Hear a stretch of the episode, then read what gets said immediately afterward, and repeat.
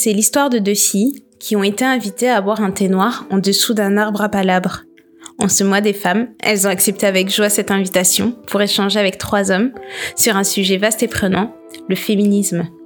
Aux grands mots, les grands moyens, nous nous retrouvons autour d'une grande table pour partager. Animés par Charme de Manifeste Édition, nous allons vous raconter nos histoires et partager nos points de vue. Bienvenue, vous écoutez Black Tree featuring Le Thé Noir.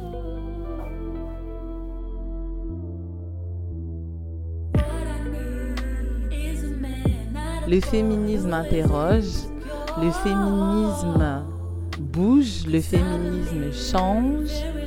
On peut se demander qu'est-ce que le féminisme alors aujourd'hui pour la journée internationale de la femme. Black Tree Podcast m'a cordialement invité, moi, Charme, de Manifeste Édition, ainsi que le Thé Noir Podcast avec Ndaya et Néné sous leur black tree à boire un grand bol de thé noir pour parler du féminisme. Alors j'espère que tout le monde va bien. Comment va le thé noir? Euh, Merci pour cette introduction, Charles. C'était, c'était doux. Et, euh... ouais. et euh, bonjour Black Tree et merci pour cette invitation. Moi, j'ai envie de dire que le thé noir va bien. La moitié du thé noir que je suis va très bien. Euh, Néné, de ton côté, c'est comment? Ça va aussi. Hein. Ça va, bonsoir à tous. Parce qu'on parle bonsoir. que, que tout va bien. On est très très heureuse de votre invitation, comme l'a dit Ndaya et on a hâte de vous écouter parce qu'il y a beaucoup de femmes qui, je pense, vont apprécier vos voix. Ça commence, toujours la sauce. toujours la sauce. Non, mais ça fait plaisir. Ça fait plaisir. Merci pour l'invitation. C'est cool. Euh, on s'arrête là aujourd'hui pour une euh, tasse de thé. Noir. Et, euh, Noir. Black. Avec 3 R. Et noir. Comment ça se passe, les gars? Ah, On est là, hein. Euh, on a une... quelle occasion spéciale, quelle équipe? Comme on dit en anglais, A-Team. Mhm. C'est un événement important, je crois, le sujet dans lequel on va se lancer. Donc, ça fait plaisir de, de voir l'entourage. Mais sinon, on se porte bien. Ben, ben moi, euh, ça va bien, hein. Ben, ça moi, va très très euh, bien. ça va bien, hein. Euh, on va passer une bonne journée, ça journée de la femme. Mais c'est pour célébrer toutes les, toutes les femmes de nos vies. Dédicace euh, au thé noir. Et euh, ouais, ouais, j'ai entendu. je me suis dit, oh J'ai mis un temps à capter, mais oui. donc non, non, on est, on est content de les avoir avec Non, nous euh, on est pour content cet épisode. avec Et, nous, euh, euh, cet épisode. ouais, je pense que ça va être, ça va être une bonne, une bonne discussion. Bonne discussion. Et Charme, toi-même, comment ça se passe? Moi, ça va. Faut dire que t'as enflammé le dernier épisode, hein Vraiment. Ah bon? Si vous n'avez pas suivi le dernier épisode, euh, retournez à l'épisode juste avant celui-là. Avant d'écouter celui-là. Je vous cache pas que moi aussi j'ai eu de grands retours. J'ai même eu des DM. Je savais pas quoi faire avec. Tu savais pas quoi faire. coup, t'étais gênée Est-ce que t'as pu vérifier la... la- Est-ce que t'as pu vérifier la théorie des 30% de Gadiel? Non. J'ai pas vérifié la théorie de Gaïa, mais euh, une chose est sûre, c'est qu'avec les retours de l'épisode, je pense que euh, les gars du Black Tree, euh, il va falloir qu'on se reconvertisse professionnellement pour du voice-over. hein. Parce que J'avoue, j'avoue. hein. Euh, en tout cas, une chose est sûre, c'est qu'aujourd'hui, des voix féminines reviennent encore sur le Black Tree Podcast. Et, et je voulais juste vous remercier de nous permettre de, de nous rejoindre aujourd'hui pour ce grand sujet euh, qui est, euh, bah, comme je l'ai dit un peu plus tôt, euh, complexe. Complexe et perplexe. Mais, mais on va y aller. On va y aller. J'aimerais bien savoir déjà pourquoi est-ce que vous vouliez nous donner. pourquoi est-ce que vous voulez qu'on parle du féminisme? Oui. je vais mouiller. Hein. Euh, pourquoi le féminisme? Euh, Je pense que comme euh, dans cette année qui vient de passer, je pense que ça, ça, a été un des, des, topics les plus chauds. et puis je pense que depuis que j'ai déménagé à Londres, j'ai découvert un, une nouvelle forme de, de, féminisme, je dirais. Et comme tu as dit, c'est un sujet très complexe. Et c'est juste question de s'éduquer sur la, thématique, essayer de comprendre un, peu plus, essayer d'être un, bon allié à la cause. Et euh, voilà, il nous fallait des personnes de qualité. Donc, euh, je vais laisser parler euh, l'équipe. Comme tu as dit, hein, je pense que, comme Moïse a dit, je pense qu'il a souligné les choses importantes. Je pense que c'est un sujet, déjà comme Charles a mentionné, qui est complexe pour nous, je pense que c'est important d'avoir une conversation de qualité autour de ça avec des femmes de qualité, comme on le dit souvent.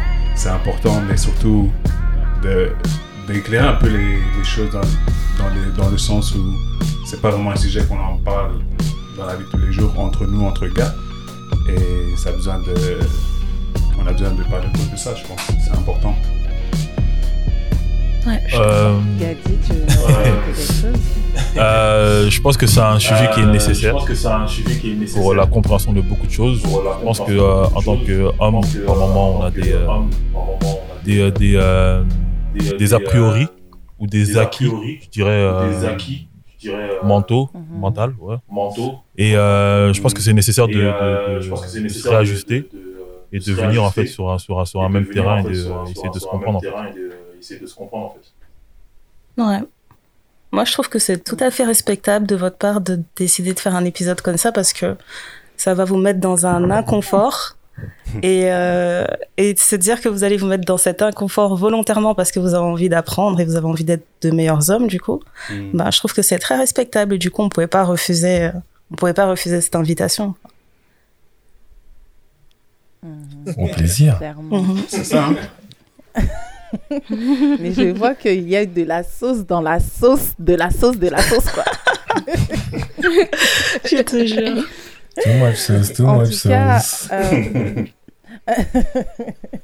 mais maintenant qu'on a fait le tour, est-ce qu'on peut en parler ou pas? C'est quoi pour vous le féminisme au juste? Ah. Ah. Bah, tu poses la question à qui d'abord? Ouais. ouais. Alors, euh, bah, la parole aux femmes, hein.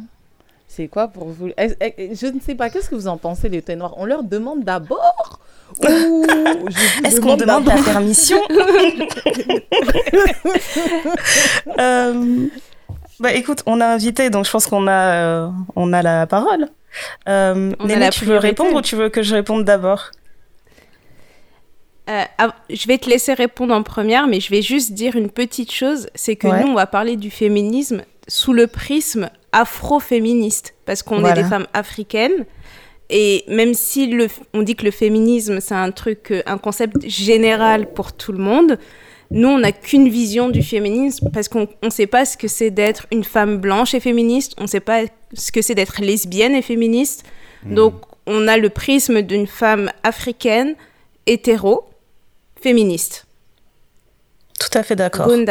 Bah, c'est super parce que j'allais commencer par dire que la première définition du féminisme, c'est que c'est pas monolithique en fait déjà, c'est clairement pas homogène.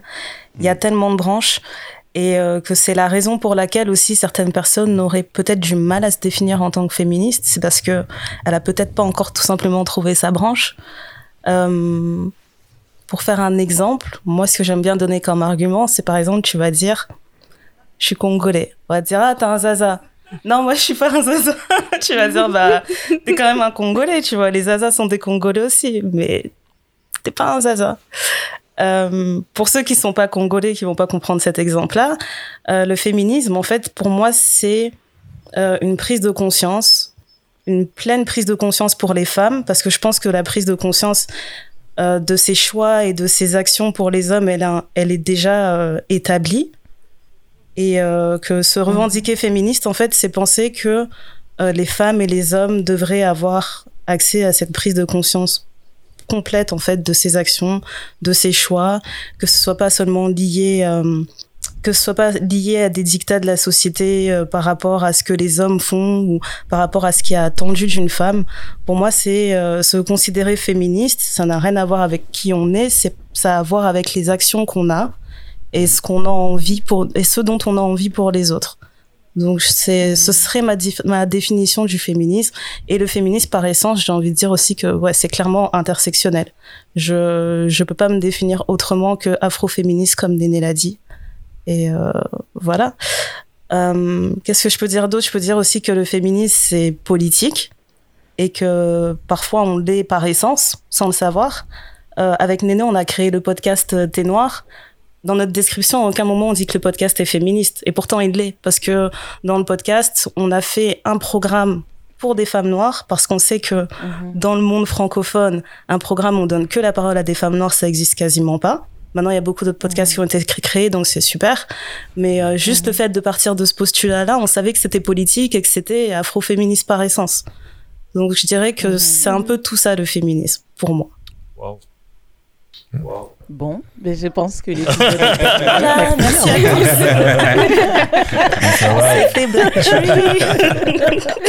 It's a wrap. non, mais j'aime bien le fait que D'ailleurs, tu as, mentionné le fait que le féminisme, c'est c'est d'abord une action, les actes que tu poses, plutôt que, je dirais pas une philosophie, mais c'est vraiment comment tu bouges dans la société et euh, comment est-ce que tu essayes de, de rendre de la force à, à la jante féminine en tant, en tant, en tant qu'homme, je dirais. Après, maintenant, euh, je sais pas. Moi, je suis, je suis aujourd'hui, je vais, je vais être très silencieux. Je, suis vraiment là pour m'éduquer et, euh, et, vraiment essayer de comprendre euh, comment bien faire les choses. Quoi. Hum, hum, hum, Moi aussi, j'ai bien aimé ce que Daya disait. C'était dans le sens où c'est une prise de connaissance, en fait. Euh, c'est un peu les travers de la vie et comment tu vois les choses et comment tu comprends les choses au-delà de qui tu es nécessairement. Parce que nous, par exemple, c'est une des premières fois dans le, dans le sens où on est vraiment en réflexion dessus. Et mhm. c'est un truc qui nous entourait depuis, en fait. Et c'est seulement aujourd'hui, bizarrement, que ça nous a, on va dire, éveillé et qu'on on se concentre vraiment sur la conversation de d'en savoir un peu plus, en fait. Mais au bout du mhm. compte, c'est vraiment la connaissance, en fait. Parce que mhm. c'est tellement complexe, comme on le dit, et ça touche à tellement de choses. Et c'est important de le savoir, en fait. Parce que ça nous entoure dans la vie de tous les jours, c'est-à-dire, on fait partie du process, mais qu'est-ce qu'on fait exactement pour pouvoir euh, aider la cause, tu vois? Donc moi, je vois ça aussi comme ça. Mm. mais par contre, euh, un truc qu'elle a dit, et je suis pas d'accord, c'est que c'est pas la première fois que je parle de féminisme. J'ai pas, j'ai pas eu, j'ai eu pas mal de conversations, pas mal de débats. Mais souvent, enfin, c'était pas dans ce cadre-là, je dirais. C'était souvent dans un cadre où euh, j'ai l'impression que, euh, je dirais que c'était dans un cadre où les gens essayaient toujours de prouver un, un point. Mm. Et Tandis que là, je, tu, tu peux élaborer un peu? Ben, Le mainstream féminisme. Le mainstream. C'est-à-dire que, encore une fois, moi j'étais en Suède, pays mm. très ouvert, euh, prix Nobel de la paix, ça se passe là-bas. Euh, donc beaucoup de... Les femmes ont une voix dans la société. Euh, je dirais que c'est une société les plus égalitaires congé parental, c'est un an pour le père, un an pour la mère. Les choses sont mises en, place pour qu'il y ait un, meilleur équilibre entre l'homme et la femme. Mais maintenant, voilà, en arrivant au, discours de féminisme, euh, je me suis rarement retrouvé dans une position où je parlais avec des afro-descendants. Donc, euh, souvent dans la discussion, je dirais que je me suis juste dit qu'en fait, c'était, c'était un peu trop facile pour euh, les personnes avec qui j'ai eu les conversations de, de, de placer les arguments qu'ils plaçaient parce que c'est des, des, gens qui viennent d'un milieu très privilégié, des gens qui, euh, je dirais, dans la société faisaient partie de la majorité. Et euh, comme Angela Davis disait, c'est les gens qui sont déjà en position de pouvoir et qui n'ont que un pas à faire en fait. Mm-hmm pour euh, atteindre leur objectif. Et donc, euh, on va en parler très bientôt, j'imagine, mais par exemple, euh, je, me suis retrouvé dans des, discussions concernant les travailleuses du sexe. Euh, et j'étais le seul à la table à, défendre les travailleuses du sexe. Je sais pas si c'est dû au fait que je viens d'une condition où j'ai conscience que par moment, il se peut que tu, prennes une route ou que tu fasses des choix qui sont vus de par la société pas très morales mais en tout cas, voilà, je me suis juste retrouvé dans des, dans des discussions où euh, mon point n'était pas vraiment valable parce que, premièrement, j'étais pas une femme. Et puis en plus, voilà, je, on c'était juste des visions différentes en fait. D'accord. Bah, c'est assez particulier parce que d'un côté, du coup, il y a un peu ce paradoxe de euh, euh, vous êtes des alliés, mais d'un autre côté, si vous parlez, euh, il, faut que vous marchiez sur des œufs pour, pour dire ce que vous avez à dire. Je sais pas. Qu'est-ce que tu en penses, Gadi? Tu ressens la même chose ou? Euh, euh, moi, moi, c'est moi, c'est moi, c'est ma première interrogation. interrogation, pardon. Est-ce que le féminisme est un mouvement inclusif? Dans le sens où, euh, moi, en tant qu'homme, je peux m'exprimer sur le sujet, mais est-ce que c'est un mouvement qui va inclure ma, ma, façon de penser, à savoir que le mouvement n'est pas fait pour moi. Je pense pas ce que je veux dire. Donc en fait, est-ce que le mouvement en fait il est inclusif? ben, Ce que tu veux dire, euh, c'est tu te demandes est-ce que tu as une place, est-ce que tu as, est-ce que ta voix a une place dans ce dans cette discussion? Euh, non, non, c'est, euh, non, non, pas, pas forcément si ma voix a une place, mais en fait, si. Pas forcément si ma voix a une place, mais en fait, si. Euh, euh, si en tant que si en tant qu'homme si en tant que ressenti tu comprends exactement non en fait c'est plus si en tant qu'homme en fait est-ce qu'on va en tant qu'homme en fait est-ce qu'on va est-ce qu'on va me laisser enfin comment dire ça? me laisser enfin comment dire ça? Est-ce qu'on va valider ton valider mon idéologie, mais aussi en fait me laisser la me laisser la place aussi me laisser la place de, de, faire partie en fait de ça. de, faire partie en fait d'être un allié. Parce que dire être un allié c'est une chose mais est-ce qu'il y a une place en fait pour des alliés hommes? pour des alliés hommes? Ben le concept du féminisme quand tu demandes si c'est inclusif ce serait un non-sens que ce soit pas inclusif parce que le comment dire l'ambition du féminisme justement c'est c'est d'être euh, inclusif c'est que les femmes elles soient euh, elles soient autant présentes dans la société que les hommes avec les les mêmes égalités et les mêmes euh, tu vois. Donc moi c'est ça que je me dis en fait. Ce serait bizarre que ce soit pas inclusif. le but mais, mouvement. mais le mouvement lui-même est-ce qu'il inclut l'homme en fait dans, dans, cette quête dans, ce but? dans cette quête je sais pas si tu vois ce que je veux dire. Je sais pas ce que je veux dire. Ouais, parce que moi, souvent. Tu veux dire en termes de la théorie et la pratique, hein, tu penses que dans la théorie du il y a la théorie du mouvement, il y a la pratique du mouvement. Est-ce que c'est ouais, ce que, c'est ce que tu veux dire L'homme en fait, il a, l'homme en fait, il a, il a sa place en fait dans le féminisme. Il a sa place, dans, le féminisme. Ouais, c'est une très bonne question bah, parce que moi, justement, c'est ce que j'essayais d'exprimer, c'est que souvent on m'a fait comprendre que en tant qu'homme, euh, mm-hmm. t'as pas vraiment ton mot à dire ou tu peux pas vraiment comprendre la problématique. Et je pense que la seule raison pour laquelle j'ai été amené à parler, c'est parce que j'étais un homme de couleur. J'avais des potes euh, ah, qui, sont, qui sont européens à qui leurs copines leur disaient Ouais, mais non, mais tu peux même pas t'exprimer, toi, tu peux pas comprendre euh, la, problème, la problématique. Ouais, mais Moïse, lui, mhm. peut comprendre parce que c'est un homme de couleur. Alors, c'est une très bonne question, ça, Gadi. Et euh, je pense que Ndaya, elle a, elle a, mentionné ça au début c'est que l'intersection. Est-ce que peut-être vous pouvez nous en dire un peu plus à ce niveau-là? Euh, je pense que Néné, elle voulait réagir. Ouais, c'est ce que j'allais dire. Néné, tu voulais rajouter quelque chose? Oui, moi je voulais juste dire que c'est comme dans tous les mouvements, tu as toujours des extrémistes, tu as toujours des personnes mmh. qui vont te dire mmh. ah bah non, eux ils peuvent pas parce qu'ils peuvent pas comprendre parce que la façon dont Daya et moi on est peut-être féministes, euh, il y a des femmes qui vont te dire que nous on n'en fait pas assez, qu'on peut pas être considérés comme des féministes il faut, je pense, approcher le problème différemment. C'est de vous rapprocher des personnes qui sont prêtes à vous inclure dans le mouvement. Parce que si vous cherchez la validation auprès de personnes qui, euh, elles, vont vous... Enfin, qui vont négliger votre façon de faire ou votre engagement, ça ne pourra pas avancer. Il faut... Euh, comment dire? Il y, il y a toujours de la place, en fait Il y a toujours mhm. des gens qui sont prêts à vous écouter parce que si on vous intègre pas dans le truc, on va se battre mais pour rien. Parce qu'à un moment donné, pour avancer, il faut avoir des alliés. Et on peut pas se dire qu'en tant que femme, même si on sait qu'on est très forte quand on s'unit entre nous, mhm. ça ne coûte rien d'avoir un gars qui peut nous, nous aider à avancer un petit peu plus loin, quoi. Mhm.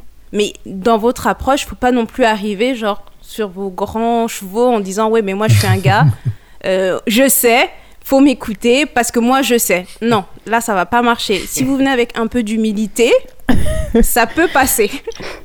Mais justement, où est la balance alors?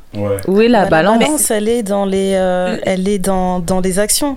Quand euh, Gadi demande si c'est inclusif, s'il a sa place, ben il a sa place parce que le but c'est de faire changer les mentalités. On va pas juste changer les mentalités des femmes noires dans un mouvement afroféministe. C'est de prendre conscience de certaines choses en tant que femme noire et de faire prendre conscience de mhm. ces choses aux personnes qui ne sont pas des femmes noires. Donc à un moment donné, il faudra les inclure. Il faudra vous inclure. On peut pas faire autrement. Euh, pour moi, il n'y a, a, pas de limite en fait. Tant qu'on a envie d'apprendre, on vient, on apprend. Mhm. Après, je donnerai euh, euh, une, une, imagerie en fait que j'ai eue de ma gynéco à l'époque. je me plaignais de symptômes de grossesse et mon mari est à côté et il dit mais je, ne sais pas quoi faire en fait. Elle me, elle me dit qu'elle a mal ici, elle me dit que ceci, elle me dit que ça, je sais pas quoi faire. Et la gynéco lui disait mais en fait, vous pourrez jamais comprendre. Elle est enceinte, vous pourrez jamais porter un enfant mais vous pouvez entendre. Mhm. Et c'est tout en fait. C'est vraiment ça qui est demandé en fait. Il y a certaines choses qu'on pourra jamais comprendre, mais il faut juste les entendre en fait. Il faut accepter de les entendre. Et j'ajouterais que faut se battre à côté de nous et pas pour nous. C'est hyper important parce qu'il y a mm. beaucoup de mecs qui vont prendre le combat et qui vont dire ouais mais je vais le faire pour toi, un peu un syndrome de sauveur et tout. On n'a pas besoin d'être sauvé on n'a vraiment pas besoin de ça. On a besoin d'être écouté et accompagné. Et je pense que c'est là où elle est faite toute la différence entre le fait d'inclure ou pas des hommes dans le mouvement. Attends, attends, attends, attends, moi j'ai une question, moi j'ai une question. Parce que c'est là que mon incompréhension commence à... Parce que tu dis que on n'a pas besoin d'être sauvé, mais on a besoin d'être accompagné. Mais le mouvement lui-même, comme vous l'avez mhm. décrit, c'est un mouvement en fait pour que la femme, en fait, elle ait une place à proprement dit, en fait, dans, dans, dans, dans, une société qui est plus euh, euh, patriarquée. Donc, si maintenant vous avez pas besoin d'être sauvé, mais vous avez besoin d'être aidé. En fait, c'est là, en fait, où je comprends pas, en fait. C'est que moi, en tant qu'homme, tu veux que tu, tu, euh. tu, veux que je, tu veux pas que je me batte pour toi, mais tu veux que je me batte à côté de toi. Bon, à côté de toi, Ouais, parce que ça veut, en fait, ça veut dire que quand on s'organise en tant qu'afroféministe, la première étape, je vais dire, c'est prendre conscience, euh, comment dire, étudier, euh, étudier l'expérience de la femme noire, tirer des, mhm. enfin, créer des études autour de ça, comprendre notre expérience, etc. Et une fois que entre nous, entre femmes noires, on a réussi à comprendre cette expérience, à mettre des mots dessus, à mettre certains termes dessus, de se dire voilà le plan d'action une fois qu'on a un plan d'action, on intègre des alliés. Et euh, je pense que quand Néné dit euh, qu'on veut, euh, on veut pas être sauvé, on veut juste que vous soyez à nos côtés, ça veut dire ne venez pas conscientiser le truc dès le début. En fait, vous pouvez pas. Je pense que c'est surtout cette première étape-là, en fait, cette expérience-là, vous pouvez pas la vivre à notre place. C'est ça. Moi, l'exemple que je voudrais je, vais, je voudrais juste donner un exemple. Même si mhm. on est dans une société qui est majoritairement patriarcale, moi je suis congolaise aussi, et je viens d'une tribu qui est matriarcale. Et c'est tout ce que j'ai connu, et j'ai... Eh, on est ensemble, hein Eh, on est ensemble, hein Grave. Grave. Bon, restez concentrés, restez concentrés. Restez concentrés.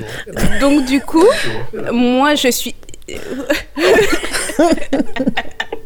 Moi, je suis fièrement, je suis fièrement Congo vraiment, et j'ai grandi dans une maison où j'ai que des frères. Et ma mère, j'ai jamais senti qu'il y avait une différence entre mes frères et moi. Ça veut dire qu'elle s'attendait pas à ce que moi, je fasse le ménage pour tout le monde, que je fasse à manger pour tout le monde, même si elle m'a élevée en me disant que tu dois être capable de faire ci, de faire ça. C'est pas mhm. vrai que, genre, le samedi matin après l'école, Euh, mes frères, ils sont là en train de se la couler douce et moi, je suis en train de faire le ménage, je suis la boniche de tout le monde. Ça n'a jamais été le cas. Mhm. De même que pour aller faire mes études ou quoi aux caisses, euh, j'ai dit, ouais, moi, en fait, j'ai envie de faire ça. Ils m'ont pas dit, ouais, de toute façon, toi, t'as pas besoin de faire des études, t'es une femme, tu vas trouver un bon mari. Mhm. Non, non, c'est ok, tu veux faire quoi comme étude? C'est dans ce sens-là que je parle d'alliés. Mes frères, ils vont pas se battre pour moi, ils vont me laisser faire si j'ai par exemple même construire un meuble, c'est tout bête, ils vont jamais venir en me disant ouais mais t'es pas capable de changer une roue, t'es pas capable de monter un meuble, machin machin. Non, ils vont dire est-ce que tu as besoin d'aide? C'est ça la, nuance. Du truc. Ouais, ok, ok, mais je viens aussi du, enfin je comprends ce que tu veux dire, mais est-ce que c'est pas même, euh, enfin peut-être c'est pas le cas pour tous les, pays africains, j'en ai conscience, mais euh, mhm. la majeure partie des pays en Afrique euh, les femmes sont les piliers même de l'économie. Et mhm. moi, personnellement, même chez moi, en grandissant, ça a été la même. J'ai deux sœurs, j'ai un frère. Et on a été élevés de la même façon. Les études, c'était poussé pour tout le monde. Les tâches ménagères, c'était pour tout le monde.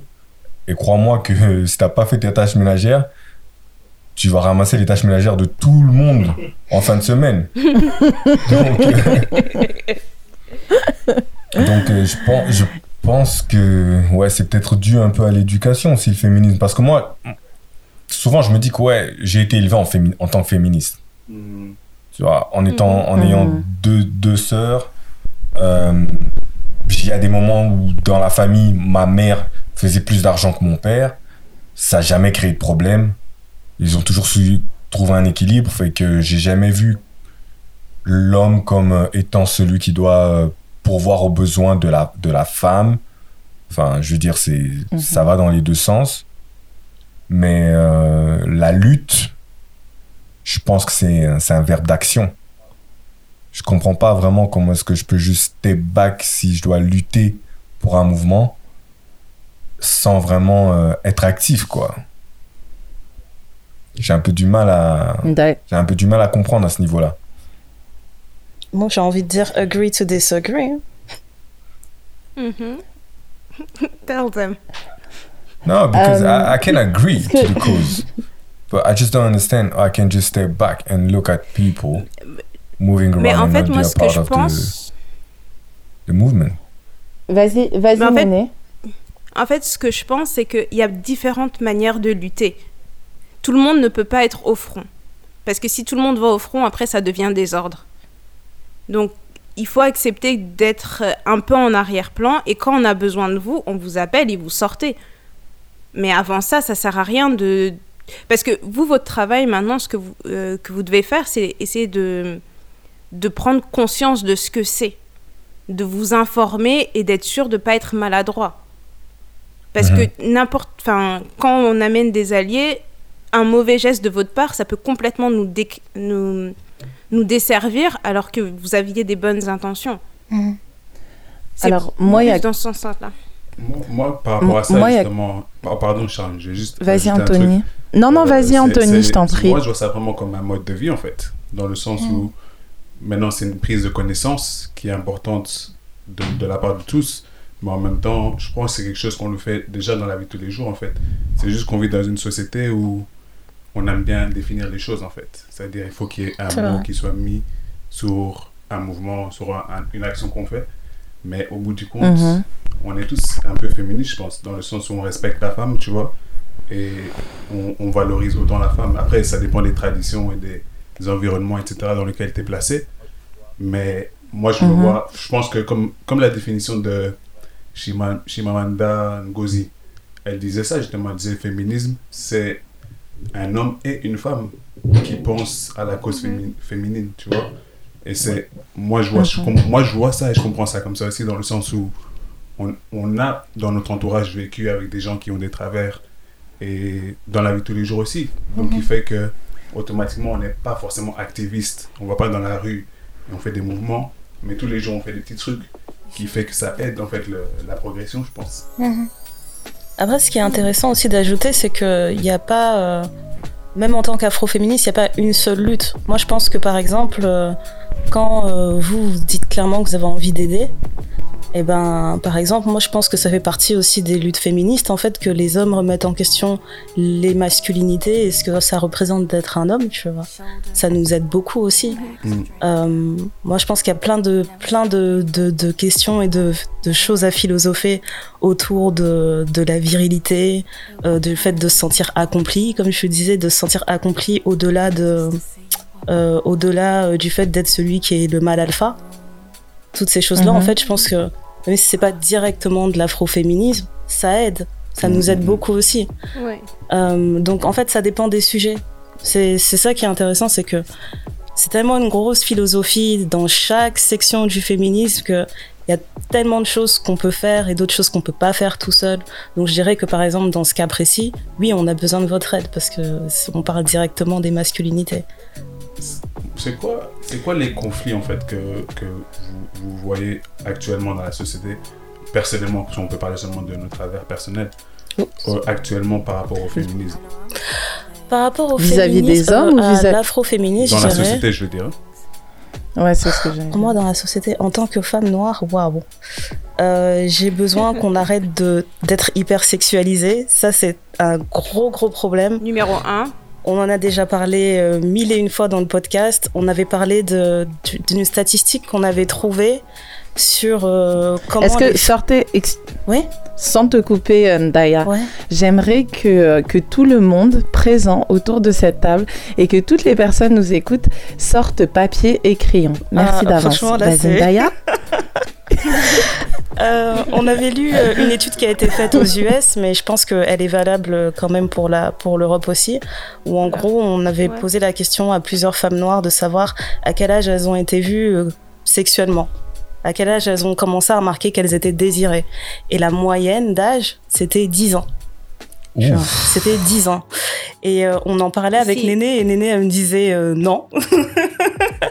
elle était choquée, elle m'a dit non, moi on m'a pas vu comme ça à 10 ans. Et moi, j'ai, quand j'ai lu ces statistiques, j'ai eu un flash d'un jour où j'étais partie me promener avec ma sœur au, centre-ville et euh, j'avais 12 ans et euh, je me rappelle qu'il y avait un gars qui m'avait arrêté et qui avait essayé de prendre mon numéro de téléphone etc et son ami était en train de lui dire mais tu vois pas que c'est une gamine laisse-la tranquille et j'ai pensé à ça tout de suite et je me suis dit, ouais, en fait, c'est valable. Je pense que ce genre d'expérience, tu peux la considérer comme ouais. premier âge où tu as été perçu comme quelqu'un qui est désiré.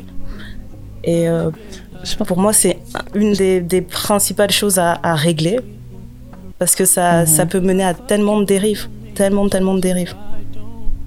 Néné, est-ce que tu veux Avant ajouter que tu poursuives ta liste? Ouais. Oui. Non, je voulais juste te dire avant que tu poursuives euh, ta liste et que je donne la parole à Néné. Mhm. Euh, les parents qui invitent des tontons et qui demandent à leur fille de s'habiller avec des habits larges, c'est valable aussi pour eux. Voilà, exactement. Voilà, sachez-le. Exactement. Euh, aujourd'hui, on parle vrai, hein. On parle vrai, on parle sans filtre.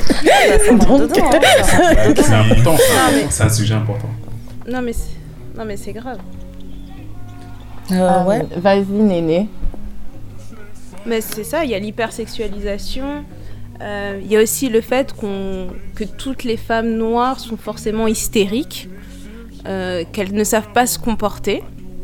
Et donc, du coup, quand tu essayes de prendre la parole pour exprimer un point de vue, une opinion, bah, les gens se sentent agressés, qu'on est on est foncièrement agressif, je sais pas mhm. pourquoi. Moi, je sais être très douce aussi. Je peux te parler calmement, mais dès que tu dis quelque chose. Très, très douce.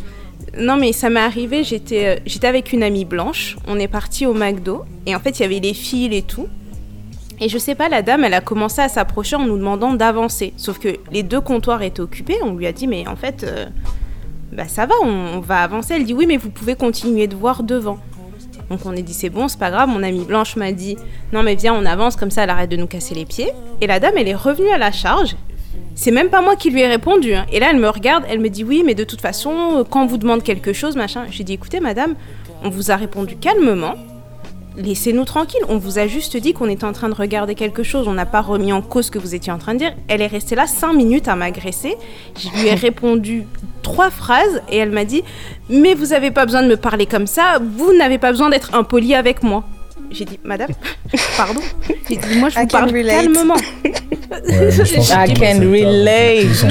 on a tous un exemple pareil. Est-ce que c'est pas un peu. Euh, mais c'est ça. C'est très patriarcal, ça. Et puis c'est très réducteur de, de, des, gens, des gens de couleur. Parce que moi, toute mon enfance, mon père m'a répété euh, l'émotion est nègre. Donc il faut que tu puisses te tenir en fait. Parce que c'est comme ça qu'eux nous voient. L'émotion est nègre. C'est-à-dire que. Bah, on peut repartir à l'épisode, dernier épisode avec la fétichisation, tu vois. Mm. la manière. Mm. La manière dont tu ressembles, la manière dont tu bouges, bah écoute, euh, t'es vu comme euh, soit agressif, soit tous les mots que vous venez de, sortir, quoi. C'est un peu. Attends, mais moi, moi, j'ai, une question là qui me taraude. J'aimerais revenir sur un sujet. Vas-y, vas Gadi. Si ça te taraude, il faut dire, vas-y. Euh, il y a l'hypersexualisation qui a été évoquée. D'arrêter de hypersexualiser la femme noire. Mais maintenant, ma question, c'est dans votre, dans le féminisme, est-ce que des fois vous pensez qu'il y a des femmes qui vous laissent tomber? Ou qui vous abandonnent en fait? Et qui du coup en fait euh, servent aussi à, à ce que l'homme en fait ne soit pas allié en fait à la cause en faisant des choses qui sont contre le féminisme. Ben, Est-ce que tu as un exemple euh, J'ai pas d'exemple là, particulier, mais euh, ouais, est-ce que, est que vous pensez que des fois en fait il y, a des femmes qui euh, qui sont pas ouais, dans la progression en fait qui font un peu un pas en arrière? Bah moi, je peux te donner un exemple qui m'a bien fait rire il y a pas longtemps.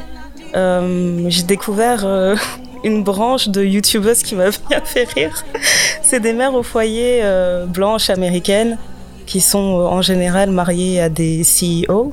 Et en fait, elles ont ressorti mhm. une sorte de tendance de ménagère des années 60 où elles te font des tutos de regarder comment je nettoie la maison de fond en comble, regarder comment je m'organise de telle heure à telle heure pour que quand mon mari rentre du travail, il soit détendu. Donc c'est vraiment un truc où euh, c'est elles sont dans un style très vintage, elles te montrent comment elles leur préparent des petits dîners, comment euh, bref, comment elles font toutes ces choses et en gros, elles sont en train de prôner un retour à ces valeurs-là.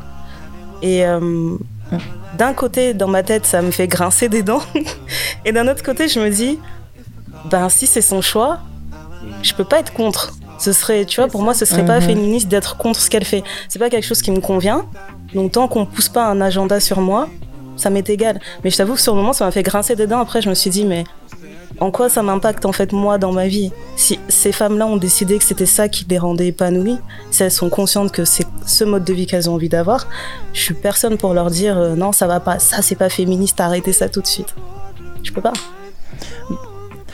Est-ce que, euh, sans transition, je peux me permettre d'utiliser euh, cet exemple-là et le mettre en parallèle avec, euh, avec le, le la, la, la, vague, le débat du moment qui est celui de OnlyFans. Yes, ça, ça allait être ma question. C'est super. Parce que justement, ça m'a vraiment fait penser à ça. Ouais. Et euh, ouais, est-ce que OnlyFans c'est féministe? J'ai besoin de savoir. Néné? Alors. Néné Tout le monde, tous les yeux sont rivés vers toi. Ouais, après les gens vont croire Et toutes les oreilles aussi. disclaimer, disclaimer. Elle n'a pas de compte OnlyFans, mais j'ai besoin d'entendre son aide. Elle n'a pas de compte, cessez de chercher. T'as besoin que je fasse un compte OnlyFans? Non, non, j'ai dit je sais que t'as pas de compte, mais j'ai besoin d'entendre ton avis. Aïe, aïe, aïe. Euh, personnellement, euh, je pense que chacun fait ce qu'il veut avec ses fesses. C'est pas mon problème, tant et aussi longtemps que c'est ta volonté. Est-ce que. Fais ce que tu veux. ça devient problématique pour moi quand c'est des histoires de on a kidnappé l'enfant d'autrui, on l'a mis dans la rue, on l'a mis sur internet, on fait des trucs comme ça. Mhm c'est là où ça mhm. devient problématique pour moi. Euh, après, ces filles-là, le truc, parce que j'ai regardé un peu des vidéos, j'ai écouté des témoignages et tout, c'est que, tu sais, au début, tu fais ça, tu trouves ça drôle, et au bout d'un moment, tu deviens un peu désabusé. En fait, c'est comme une, c'est comme une addiction. Mhm. Tu vas commencer la coke, tu vas dire ouais c'est drôle, c'est drôle, c'est drôle, et à un moment donné, ça se retourne contre toi. Donc le seul problème que j'ai avec ça, c'est de me dire, est-ce que ces personnes-là, elles sont mhm. assez accompagnées bah, pour avoir un semblant, garder un... Ouais. Oui, accompagner dans le sens où garder un semblant de réalité, un semblant de, de santé mentale, parce que c'est un truc, c'est grisant en fait. Tu peux gagner des milliers et des milliers d'euros. Il y a une nana, euh, elle avait 19 ans, elle a acheté un appartement à Londres, quoi. Juste parce qu'elle elle me montrait deux trois, photos, deux, trois photos sur OnlyFans. Et tu te dis, mais à 19 ans, tu as ces moyens-là. Enfin, tu n'as plus conscience des, des limites, entre guillemets. Enfin, je je sais pas comment bien exprimer mon idée, mais. C'est là, en fait, euh, ma question, en fait. C'est qu'en fait, clairement, la fille, elle a fait le choix de se sexualiser pour gagner de l'argent. Donc, ça, c'est un choix qui. Voilà, elle, elle a fait le choix, ok, tranquille. Mhm. mais, mais, du coup, en fait, après, on mhm. parle de hyper-sexualisation. Ben, du coup, en fait, ma question, en fait, elle est, mais en fait, où est le juste milieu, en fait? Quand est-ce que tu peux te sexualiser et quand est-ce que tu es hyper-sexualisé En sachant que la sexualité, là, en question, c'est ça qui te ramène l'argent. Mais en fait, mais c'est pas la même chose. Mais en fait, le truc, c'est pas la même chose. Il faut aussi, c'est le regard de l'autre. Mhm. En fait, c'est différent. C'est que si toi, d'office, tu poses ton regard sur moi et tu estimes que je suis un objet sexuel, là, ça me dérange. Mais si moi, je te laisse voir que je peux être un objet sexuel et que tu dis, hum, en fait, t'es un objet sexuel, je vais te dire, oui, effectivement. Mhm. Là, il n'y a pas de problème.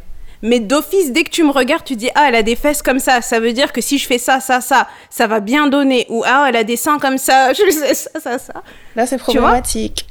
Ouais, et puis c'est pas la même chose, Gadi, parce que l'hypersexualisation, généralement, ça regarde les, les, gens qui sont en âge mineur. Et euh, après, tu. Euh, là, là, le cas d'OnlyFans, c'est que ce sont des, des gens qui sont en âge. Euh, qui sont majeurs. Pas tous. Pas tous. En tout cas, moi, normalement, de ce que je théorie, sais, oui, il devrait être en âge. La théorie, c'est que en tu dois être majeur pour pouvoir En théorie, mais la pratique. Maintenant, moi, euh, ce que j'aimerais savoir, c'est que déjà, OnlyFans, c'est pas que pour les femmes. Il y a des mecs dessus mhm. qui font pas mal de cash. Mhm. Donc, moi, j'aimerais savoir qu'est-ce que vous en pensez, euh, les gars, de, de OnlyFans? C'est féministe ou pas? Parce que moi, tu sais qu'il me semble, euh, après avoir lu Simone de Beauvoir et ça, ça, ça change un peu l'histoire de les révolutions euh, féministes en France, mhm. le, sexe, la consommation du sexe, euh, le droit d'avoir des, des, partenaires différents, tout ça, ça c'était un peu devenu euh, la, enfin, la bannière du, du, mouvement à un moment. Donc moi j'aimerais savoir qu'est-ce que vous en pensez les gars? Est-ce qu'OnlyFans c'est, c'est féministe ou pas? Est-ce que toi en, en, en allant tips quelqu'un, est-ce que tu, tu, tu sens que tu es un bon allié? Excuse-moi, ça me fait rire quand t'as dit. il a dit en allant tips. On a parlé de plusieurs choses, mais il y a une chose qui reste comme une conclusion dans ma tête, c'est et c'est là où, comme je rejoins Gadi par rapport à sa question, c'est le, mm. le, bien de pouvoir s'exprimer en fait, donc le droit de mm. l'homme ou de la femme, contre le, mm-hmm. féminisme et, et, et, toutes les personnes que ça concerne. Et c'est quoi la balance entre les deux en fait? Et comment tu peux vraiment déterminer ou savoir si c'est une bonne chose ou pas de ton œil, sachant que c'est pas ton vécu, tu vois, c'est la décision de quelqu'un d'autre.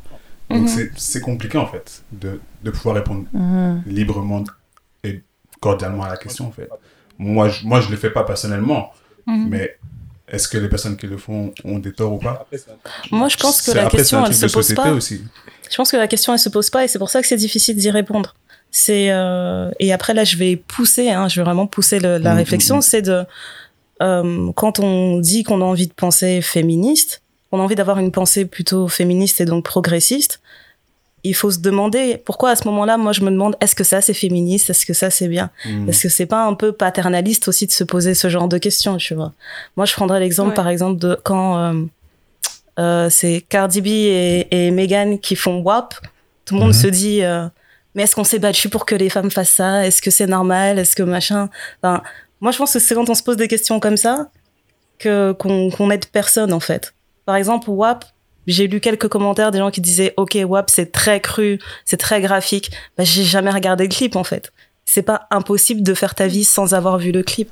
Je pense que des choses qui te qui ne te parlent pas en tant que toi seulement, mais t'es pas obligé de les visualiser, mhm. visualiser, t'es pas obligé d'avoir un avis à chaque fois. Et euh, comme tu le disais euh, plutôt, Anthony, en fait, on est dans une société où il faut mettre des mots sur tout, et tout le monde va avoir un avis sur tout. OnlyFans, mhm. la première fois que j'en ai entendu parler, j'ai compris que c'était un truc un peu, euh, un peu érotique, voire plus potentiellement. Je me suis dit, ben, ça m'intéresse pas, en fait. Ça s'arrête là. Le seul truc que j'ai entendu sur OnlyFans, c'était qu'il y avait un rappeur qui avait ouvert son compte avec sa copine et s'était fait, euh, genre, pas loin d'un million de dollars en un mois euh, avec des gens qui achetaient leur contenu. Je me suis dit, ok, mais j'ai Instagram, en fait. Moi, si je veux, euh, je suis pas spécialement attirée par les femmes, mais je me dis, si j'ai envie de voir des femmes nues, si j'ai envie de voir des fesses, je vais sur Instagram, c'est gratuit. Euh, pourquoi j'irais me casser la tête à aller sur OnlyFans, tu vois? Donc je me dis, euh, c'est juste ça en fait. Je pense qu'il y a certaines questions qui, ne se posent pas et euh, que parfois il faut faire l'effort justement quand on se pose une, question de se dire pourquoi moi je me pose cette question. Qu'est-ce que ça veut dire? Qu'est-ce ben, qu'il y a moi, derrière Je vais vous dire pourquoi je me pose cette question. Hmm. Je me pose cette question parce que, comme je l'ai dit un peu au début, je me suis retrouvé dans des conversations où je défendais les travailleuses mhm. du sexe. Mhm. Euh, mhm. Parce que moi, pour moi, dans, quand, quand on parle de féminisme, euh, moi je me dis que le, le féminisme aussi respecter les mœurs d'autrui. C'est pas parce que moi quelque chose me dérange que je peux me lever et dire euh, et dire ah ça c'est immoral. non non non, you need to shut down this. Et, et non, moi pour moi en fait, il y a ce débat de si je suis féministe, je dois pouvoir accepter que, ok, peut-être moi je suis pas confortable avec les mœurs, euh, ces mœurs-là, mais mhm. il faut quand même trouver une balance pour protéger ces gens-là. Tu vois? Moi, j'ai regardé un superbe documentaire fait par deux euh, podcasteurs euh, suédoises, afrodescendantes. Elles sont parties mhm. aux États-Unis, elles ont fait de New York à LA. Elles ont été dans différents strip clubs elle, elle, suivait euh, ces, ces, danseuses euh, un peu qui ont un peu le même parcours que, que Cardi B justement qui était stri euh, stripteaseuse avant. Mm-hmm. et ils essayaient un peu de comprendre mm-hmm. comment est-ce qu'ils étaient ils ont, ces femmes en étaient arrivées là en fait. Et tu comprenais qu'il y a des, des, des, mères de famille. Il y a des gens qui faisaient ça parce qu'ils ont mm-hmm. juste jamais trouvé de boulot. Et moi je me suis dit ah ok mais tu vois c'est pas c'est pas toujours ce qu'on pense. C'est pas forcément des gens qui sont mentalement dans leur tête euh, déboussolés. Et euh, moi, justement, je me dis que, ben, en tant que féminisme, féministe, pardon, je peux peut-être pas euh, arrêter la problématique du sex trafficking, tous ces trucs-là. Mais alors, il faut qu'on ait un, un, système pour supporter les gens qui décident de partir dans cette voie-là. Et du coup, c'est pour c'est d'où ma question vient parce que moi, quand je, quand j'ai osé dire que par exemple je me bats, enfin oui, je me bats pour les droits euh, des femmes, donc de toutes les femmes, euh, qu'elles aient des mœurs euh, qui sont complètement différentes des miennes, bah, il faut trouver un moyen mhm. de les, les, défendre. Je me suis fait lyncher, donc je me suis un peu dit, bah, écoute, est-ce que c'est peut-être moi Parce que moi, je suis un gars, je peux pas comprendre ce que les femmes vivent au quotidien, mhm. que forcément c'est plus facile pour moi d'accepter. Moi, moi, pour rebondir, pardon, j'ai juste ajouté ce que Moïse disait. OnlyFans, Vas-y, Moi, je, je connais pas la page, mais dans le sens où. Attends, attends, attends, attends, attends, non, non, non, non, attends, il commence à mentir. Non, non, non, non, non, non, non, toi, il commence à mentir. Je connais le nom, mais jamais. Non, non, non, lui, il dit, je connais pas. Attends, l'agent, je vais parler des consos aujourd'hui. Tu connais OnlyFans. Non, mais c'est ça, non, attends, laisse-moi t'inviter. Moi, j'ai jamais trouvé la page, mais j'ai entendu parler, c'est ça que je veux dire, que par exemple, on parlait justement dans notre conversation à nous tous de tendance et de mode. C'est à ça que je rebondir, dans le sens où moi j'ai entendu parler de OnlyFans, OnlyFans pardon, mhm. quand j'ai entendu parler de la sextape de Tracer. J'ai entendu parler de ça. Et je me suis dit, oh, Tracer, il a une sextape Apparemment. Moi j'ai entendu parler de ça. Moi, de ma compréhension. Restez concentré, restez concentré. Restons, restons, restons dans le sujet. Moi de ma compréhension, ça veut dire Là, maintenant, on peut parler même de tendance, en fait. tu vois mmh, ce que je veux dire? De mmh, mode, de tendance. Mmh. Et comment on va protéger ça, en fait? Dans le sens où la mentalité des gens, dans la société dans laquelle on vit, ils ont besoin de ce, comment, comment dire, ce, ce côté où c'est spicy, on va dire, qui fait que on perd, en fait, directement le contrôle de la cause, on va dire, si c'est féminisme ou, ou autre, qui fait que comment on combat vraiment le process, en fait. Il y a un gros travail derrière. Et c'est que ce soit sociétaire ou, ou autre, c'est plus compliqué qu'on le pense, en fait. Après, si je peux, si, si, si je peux euh, me permettre, en fait, en fait, moi, je pense que la problématique de OnlyFans, en fait, je pense pas que, je sais pas, en fait, si elle a vraiment une place dans le féminisme ou pas. Pourquoi? Je vais, essayer de développer après, vous me dites ce que vous en pensez. C'est que, euh, j'ai vu un, une interview de Noah Lunzi qui expliquait un peu euh, le, Noisy Show, etc. et tout, tout, tout. Et il disait que lui, il fait ça, il disait qu'il a autant de vues parce qu'en fait, tout le monde est pervers. Les gens sont pervers, tu vois? Et en vérité, c'est la vérité. Les gens qui regardent, c'est parce qu'en fait, ils veulent voir des fesses. Et c'est pas forcément que des hommes qui regardent, il y a aussi des femmes qui regardent, tu vois. Et c'est vrai que dans, la société où on est, on, euh, on, on, donne le droit à l'homme d'aimer le sexe, pas autant qu'on donne le droit à la femme d'aimer le sexe. Mais moi, je pense qu'en tant qu'être humain, on aime le sexe de la même manière. Juste que quand la femme, elle aime, directement, on dit, hum, non, toi, t'es bizarre. Pourquoi, tu l'aimes autant Pourquoi si Pourquoi ça? Tu vois pas ce que je veux dire? Hum. Donc, euh, si maintenant la femme avait s'exprimer hum. euh, à travers justement des choses qui sont un peu plus euh, sensuelles, directement, on va dire, ah non, c'est bizarre qu'elle s'exprime comme ça, elle n'a pas s'exprimer comme ça, tu vois. Et c'est là où moi, je pense que justement, le féministe a sa place. Où, justement, en fait, il doit donner la parole à la femme de s'exprimer comme elle veut s'exprimer. Tu vois pas ce que je veux dire après, quand il s'agit de, de OnlyFans, mm. parce que c'est quelque chose qui ramène de l'argent, là, c'est autre chose. Là, c'est un, là, c'est un choix, en fait, de mettre ton corps en avant en, en, échange de monnaie. Mm-hmm. Tu vois Et là, je pense que là, c'est autre chose. Parce que là, on rentre dans le cadre du travail, entre guillemets. Tu vois Donc, moi, je pense qu'il faut séparer, justement, ces deux choses-là. Mm-hmm. Mais on peut pas, on peut pas euh, enlever les travailleuses du sexe du féminisme. Mais la question là, c'était OnlyFans, c'était pas les travailleurs du sexe en général. Parce que moi, moi, moi, j'ai ensuite englobé toutes les travailleuses du sexe.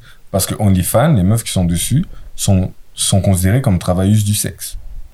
Ok. Donc, toutes les personnes qui s'inscrivent dessus sont considérées comme travailleuses du sexe. Comme travailleurs du sexe. Parce que, moi, j'avais compris que tu peux vendre des photos où, c'est érotique ou quoi que ce soit, mais tu peux vendre aussi des selfies non dessus. Ouais, tu peux vendre ça aussi. Donc t'es pas forcément travailleur du sexe. Mais c'est pas ça qui va te ramener de la maille.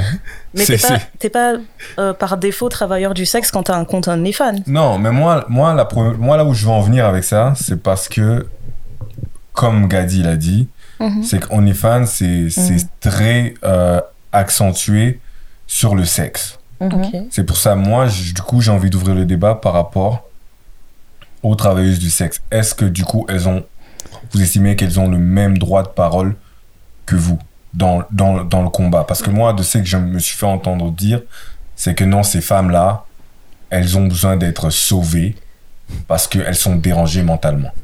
Alors que moi, je pense, moi j'ai lu des documentaires et sur Vice, tout ça, tu vois des, des, des, des, jeunes femmes éduquées qui vont à l'UNIF comme toi, qui, euh, parce qu'elles n'ont pas envie de prendre un travail de 5 à 7, euh, se lance dans la prostitution. Alors, euh, ouais, récemment, OnlyFans.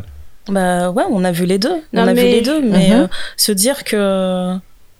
se dire que les travailleuses du sexe, que la majorité des travailleuses du sexe sont dedans par défaut, c'est complètement faux. On est tous d'accord que c'est complètement faux. Sinon, OnlyFans n'aurait pas autant de succès.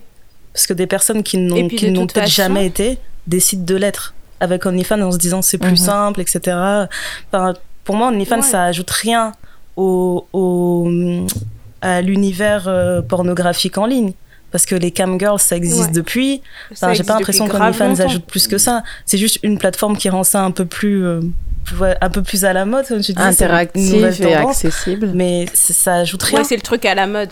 C'est vraiment ça, ça ajoute rien je non je pourrais jamais dire en fait que les travailleuses du sexe elles ont pas leur euh, elles ont pas leur voix en fait dans ce mouvement elles sont clairement là parce que là ça va d'ailleurs elles sont peut-être les plus extrémistes dans quel sens Néné? Ben, elles se en fait elles sont elles se battent vraiment à fond quoi parce qu'elles se disent ouais ben en fait moi j'ai choisi de montrer mon corps j'ai choisi de kiffer ma vie comme ça mhm. et euh, elles sont très euh, leur parole, elle, la porte vraiment fort, quoi. Enfin, moi, j'avais regardé des reportages, c'est des actrices porno, en fait, elles te disent, ouais, moi, je suis féministe parce que ça, ça, ça, j'ai le droit de faire ci, j'ai le droit de faire ça. Et elles se battent vraiment pour le mouvement, quoi. Mhm. Elles vont te faire changer les trucs dans l'industrie du porno en disant, ouais, c'est pas normal que gars, il fasse comme ça à une nana, euh, ça, faut le changer, etc.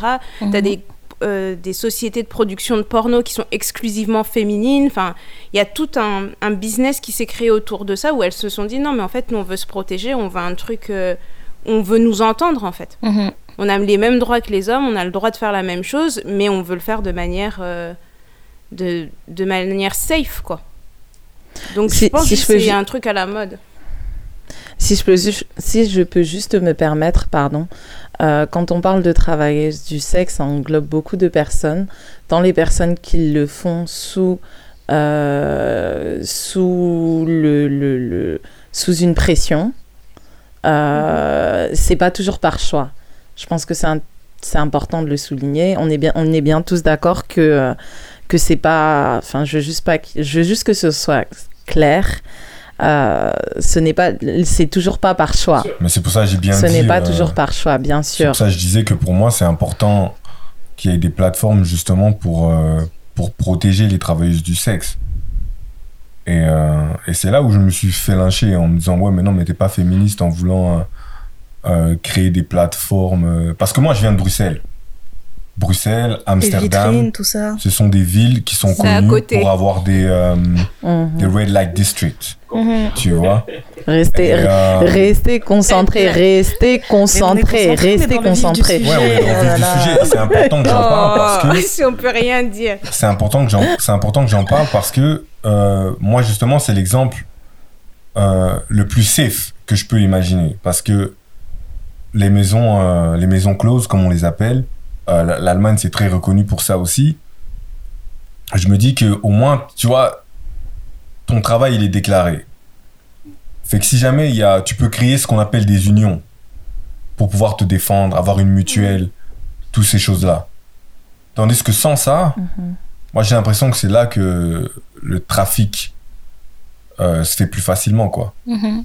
Mais bien sûr que non, moi je suis pas, je suis pas en train de dire oh ouais tous les gens, tous les travailleuses du sexe sont là parce qu'elles enjoy ça. J'ai conscience que non, j'ai euh, mhm. j'ai conscience que justement parfois c'est parce qu'elles viennent de milieux de milieux très pauvres euh, ou qu'elles sont dans la précarité. Mhm. Mais juste j'ai voulu lancer ça parce que quand je discutais de féminisme dans un, un dans un cadre à prédominance européen, euh, les femmes ne pouvaient pas comprendre que d'autres femmes puissent avoir cette démarche-là, à moins qu'elles ne soient euh, mentalement dérangées, quoi. Donc euh, moi, c'est juste ça que j'ai envie de, dire, c'est que je pense que tu peux être féministe et te retrouver dans des situations où tu fais des choix qui vont à l'encontre de la moralité de notre société. Mhm. Encore une fois, moi, je suis pas là pour juger. et je pense juste que faut, faut, faut mettre en place des, des plateformes pour, les, pour, défendre aussi ces gens, ces personnes-là. Mais justement, ouais, c'est ça. C'est, je pense, le jugement, justement, c'est là où ça crée ces côtés, comme on parlait de l'extrême, en fait. Mhm. Et je pense, même dans le féminisme, les personnes qui te disent que tu n'as pas le droit de. C'est extrémiste. Moi je, moi, moi, je pense que c'est mhm. extrémiste que tu es censé pouvoir avoir ta parole et ton opinion, regardless, comme on dit. Mais dans le sens où ça aide pas le process non plus, tu vois. Je dis, si quelqu'un est censé apporter son vécu et son opinion ça peut aussi, dans le bon sens, bien sûr, dans la direction, comme on dit, il faut savoir rentrer dans les groupes de personnes qui ont plus ou moins la même philosophie que toi. On va mhm. dire ça, ça aide. Mais au bout du compte, on peut mhm. pas. Euh, parce que des fois, tu vas sentir en fait des pressions dans, dans certaines conversations où certaines personnes, tu n'as pas forcément envie d'ouvrir le sujet. Mais est-ce que c'est une chose qui est normale? Et ça, c'est où les extrêmes en fait dans, dans le féminisme? Et pourquoi, pourquoi elles sont là en fait? Enfin, dans le sens, est-ce que ça aide le process? Ben, moi, je trouve que Moïse, tu as trouvé ta vocation. si tu as envie d'être un allié, je pense que tu peux euh, directement t'axer sur ce point précis, en fait. Je pense qu'il y a beaucoup à faire. Non, mais écoute, moi, moi le truc, c'est quoi? C'est que j'aime bien en parler, mais. Euh, tu fais partie des penseurs. non, disons, disons, non, moi j'ai travaillé. Euh, non, non, moi j'étais dans l'action. Moi j'ai travaillé pour Amnesty International, j'ai travaillé pour la Croix-Rouge. Euh, pendant, pendant que je faisais mon premier bachelier à, Bruxelles. Mhm. Et euh, justement, c'est une, une autre thématique que j'aimerais aborder aussi. C'est le cas des femmes dans euh, dans d'autres pays. Parce que là, on a la parole, on est en Occident. Mhm. c'est facile de mhm. discuter de tout ça. Et ouais, moi j'ai toujours été actif en fait aux causes sociales. Et par exemple, je sais qu'il y a des, des pays en, en Afrique aujourd'hui, comme l'Afrique du Sud, où il y a, y a un, nombre de féminicides incroyable. C'est mhm. dangereux d'être une femme en Afrique du Sud. Mhm. C'est dangereux d'être une femme mhm. transsexuelle en Afrique du Sud. Donc, euh, je sais qu'il y a des pays où euh, il y a encore un grand travail à faire chez nous. Donc, euh, moi, c'est une autre question, c'est de savoir, est-ce que dans le féminisme, tu te sens legit de pouvoir questionner les, coutumes d'un autre pays, par exemple. Par exemple, toi, tu es là, tu es ici, on est à Londres, où c'est très ouvert de s'habiller un peu comme tu veux. Mhm. Euh, maintenant, toi, tu vas dire, ah mais non, mais moi j'ai cette liberté de m'habiller comme ça. Euh, il faudrait que ça soit la mhm. même chose en Arabie Saoudite. Bah, je pense que là, c'est pas, c'est pas le, l'exemple le plus, le plus adapté en fait. Je dirais par exemple, juger des coutumes euh, sur un niveau vestimentaire, je trouve que ça vaut rien parce que tu peux porter la burqa et avoir ton voile intégral et te considérer féministe. Je pense pas que ce soit un truc qui est pas progressiste. Comme on l'a dit, c'est toujours une question de choix. Euh, de la même manière que moi ici à Londres, je peux aller euh, me balader en mini jupe. Je sais que quand je vais aller au bled, je le ferai mhm. pas parce que je sais que c'est pas pareil là-bas. Tout le monde ne te verra pas de la même manière. Je vais pas me casser la tête à aller brandir euh, mon épée partout où je vais et dire parce que moi j'aime mettre une mini jupe, je vais la mettre partout et vous allez supporter. Mais par contre, euh, si euh, je vais dans un pays dans lequel on excise les femmes, là non, je serais pas d'accord, tu vois. Si j'ai la capacité d'agir là-dessus, j'agirai là-dessus parce que là on parle de, il y a, y a toute une autre dimension en fait. T'enlèves mhm. un objet de plaisir à une femme, donc ça la réduit à quoi? Ça la réduit. Euh, enfin, mhm. je peux même pas imaginer quoi, ne pas avoir cette partie sur moi. Donc je me dis ce truc, ça en particulier, l'excision, je pourrais jamais être, euh, je pourrais jamais fermer les yeux là-dessus. Ouais, surtout que ça touche à l'intégrité physique. Ouais, donc c'est c'est complètement différent. Euh, oui, je pense que dans ce cas précis, oui, je vais juger, je vais juger et il y a à faire. Néné, qu'est-ce que t'en penses? T'es très silencieuse là. C'est ce que j'allais dire. Non, non, mais. Néné et Gadi sont très silencieux, les Congo du jour. bah, Congo, s'il te plaît, respecte-nous. Ah, ça tire à balle.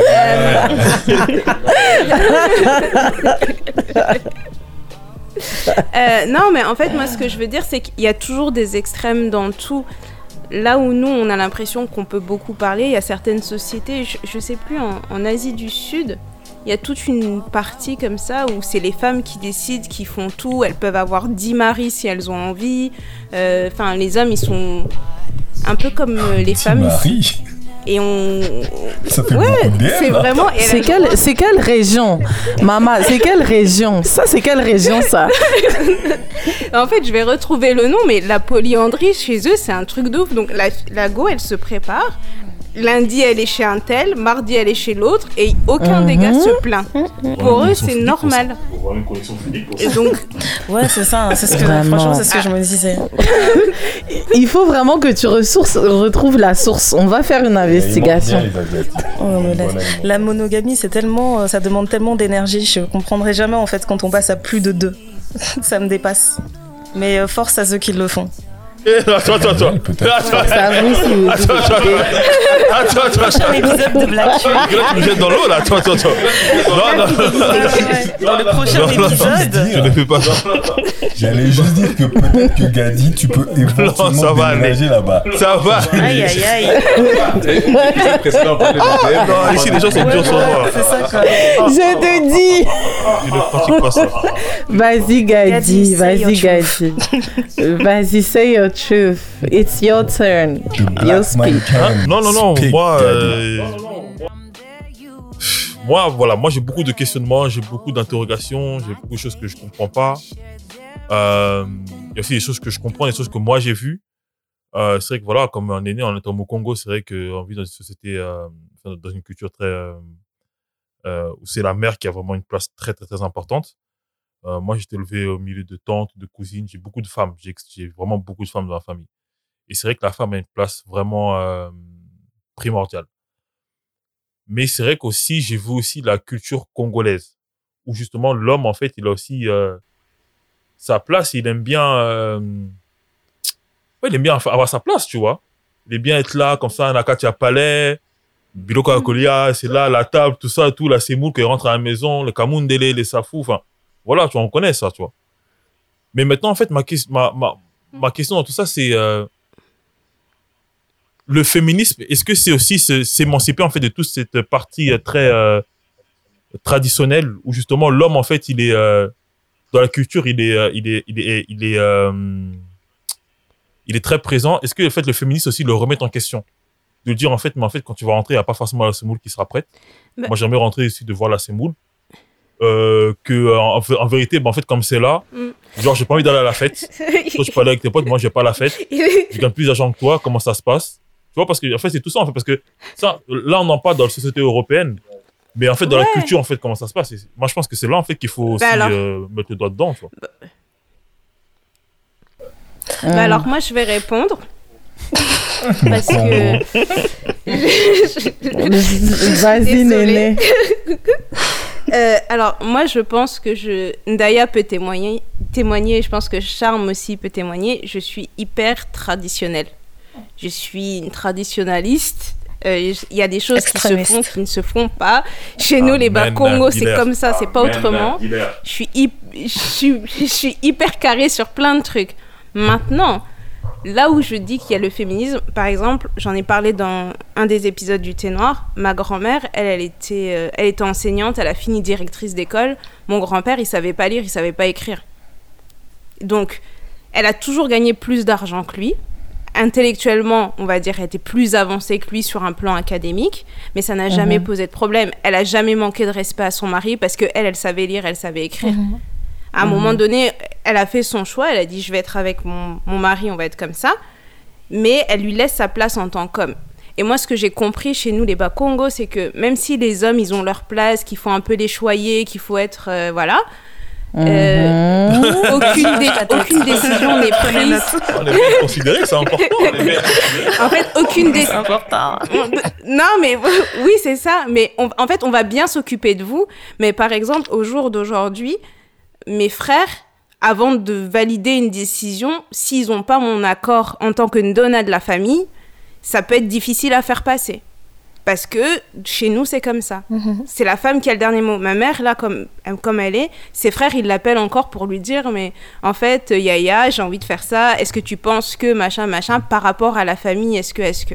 Je sais pas comment ça se passe chez les autres, mais chez nous, les Bakongo, c'est comme ça. Donc, on a notre place, on sait très bien s'occuper de nos hommes. Je pense qu'ils sont pas à plaindre. Mais en même temps, ils nous laissent. Nous, enfin, Tu sais on, Wally on, Gadi, s'est- hein. on est très émancipés aussi. On jeter sous le pont. On. C'est quoi non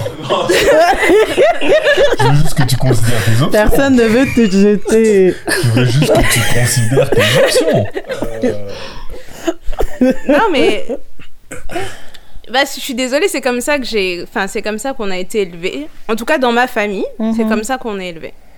Les... Et je sais que j'ai aussi des oncles qui sont très, euh, très regardants par rapport à ça. Ils font vraiment très attention à ce qu'on ne perd pas tout cet aspect de tradition, etc. Jusqu'au point où il a envoyé une de ses filles étudier au Bas-Congo pour être sûr qu'elle reste mariée à un Mukongo. Parce qu'il s'est dit, nous, on veut pas trop le métissage, tout ça, c'est un peu compliqué. euh, C'est c'est mieux un de autre rester sujet en aussi. hein. Ça, c'est un autre podcast. Attends, ça. moi j'ai une question. Mm. Attends, attends, moi j'ai une question. Est-ce Est-ce que, est-ce la dot c'est féministe? Est-ce que- la dot c'est féministe? Oh, Très vraiment bonne question. Non, mais vraiment, question C'est quoi la dot, C'est pas c'est quoi la dot? Écoute, Tu sais pas ce qu'on la dot? Non, mais dis-moi déjà c'est quoi la dot? Parce qu'en fait, je pense Non, que c'est un cette question. Kangaloo Pangu, tu viens, t'es là. Non, mais en français. Ah, pour tout le monde. euh, Ah, ok, monde. ok, ok, en ok. français pour, pour, pour, Ah, nos, ah, pour nos auditeurs. Ah, pour non, nos non, non, non, auditeurs, non, Gadi. C'est mariage coutumier, Gadi s'est vraiment mis dans le. Non, parce que là, quand t'as dit est-ce que la dot euh, c'est féministe, j'ai eu l'impression de parler avec des collègues, des collègues va plutôt au bureau qui me disent non, mais je ferais jamais faire ça. On Ah, achète non, pas ah, ça. non, ah, non, non, non, non, non, non, non, pourquoi je dis ça? Non, non, pourquoi je dis ça? Parce qu'en fait, en vérité, moi, j'ai vu des dots. Quand je mets beaucoup de dots, etc. Moi, je kiffe la dot. Ok. Je kiffe l'état de la dot et tout, on est là et tout, il y a des phases qui se passent, c'est marrant. Tu vois, l'ambiance et tout, ça. Mais maintenant, mais maintenant, en fait, si on prend, si, si on prend la dot en, euh, telle qu'elle est, il y a un échange de, de, de, de biens de, contre une personne pour, pour, pour valider, pour valider euh, euh, une union. c'est pas ça la dot. C'est pas ça la dot. Ma question c'est, est-ce que la, la dot c'est féminin, c'est féminin dans le sens où, euh, c'est dans le sens où est-ce que, euh, euh, enfin, comment dire est-ce que euh, enfin comment dire ça C'est parti, Non, mais je comprends ce que tu veux dire. Ouais, Mais le truc, en fait- Oui, Le truc, c'est que fait- la dot, c'est pas un échange de biens ou d'argent C'est un échange de biens pour une pour personne. une personne. C'est pas ça. C'est que la dot, justement pour moi c'est encore plus féministe parce que c'est valider en fait la place de la femme dans notre société on sait à quel point sa place est centrale mmh. et le fait de perdre une fille en tant que père c'est un gros poids en tant que parent de perdre ta fille donc quand tu te donnes ta fille en mariage tu te dis mais il faut compenser. Donc les personnes compensent en fait le pour le comment dire pour le l'émotion en fait c'est le vide. Voilà. Et c'est c'est une façon de dire merci merci vous avez éduqué cette fille. Merci vous lui avez donné telle valeur. Et grâce à vous je vais pouvoir fonder une famille avec cette personne. Moi je pense que c'est dans ce sens-là peuvent te répondre oui mais moi je vois pas ma fille. c'est plus en fait dans ce sens-là en fait. Oui mais c'est pas mais c'est pas une c'est pas vendre sa fille c'est ça en fait c'est pas vendre sa fille parce qu'en fait chaque chose et je pense qu'il y a certaines personnes qui ont perdu l'essence de ce qu'est la dot chaque chose représente quelque chose.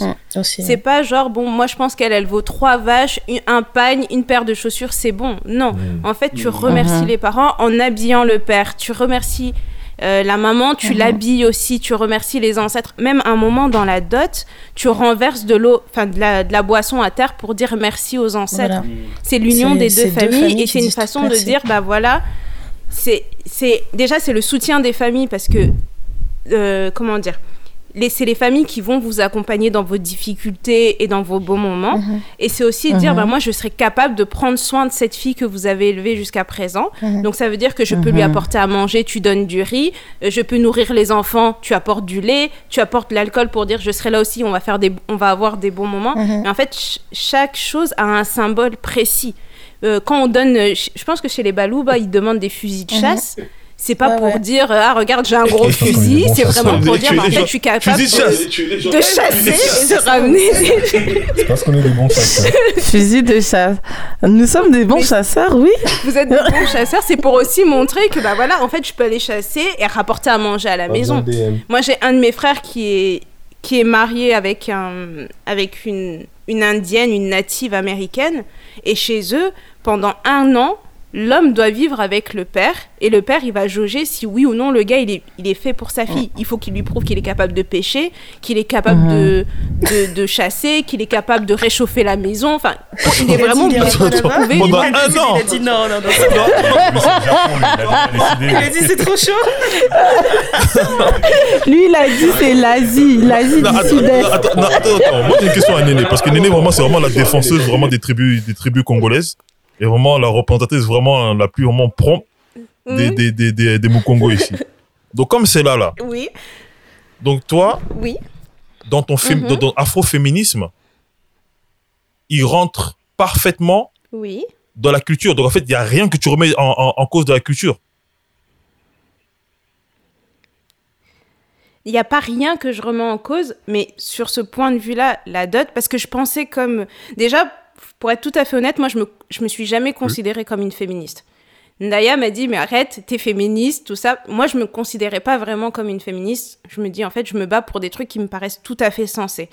Et en étant plus jeune, on te dit, oui, la dot, on va t'acheter, on va t'acheter. Tu te dis, ah non, moi, je veux pas de ça, mais vous vous prenez pour qui? Je suis pas à vendre, machin. Mais en fait, j'ai parlé avec ma mère, j'ai parlé avec mes oncles, j'ai parlé avec mes grands-parents. Et quand ils t'expliquent toute la symbolique qu'il y a derrière, tu te dis, ah, mais en fait, oui, c'est pas une mauvaise chose en soi. Mais ça, c'est mon, c'est mon avis personnel. peut-être qu'une de mes cousines te dira, bah non, moi je veux pas, machin. En tout cas, j'en ai pas pour l'instant. Mais quand tu comprends le sens des choses, tu te, ça, va pas à l'encontre des femmes, en fait.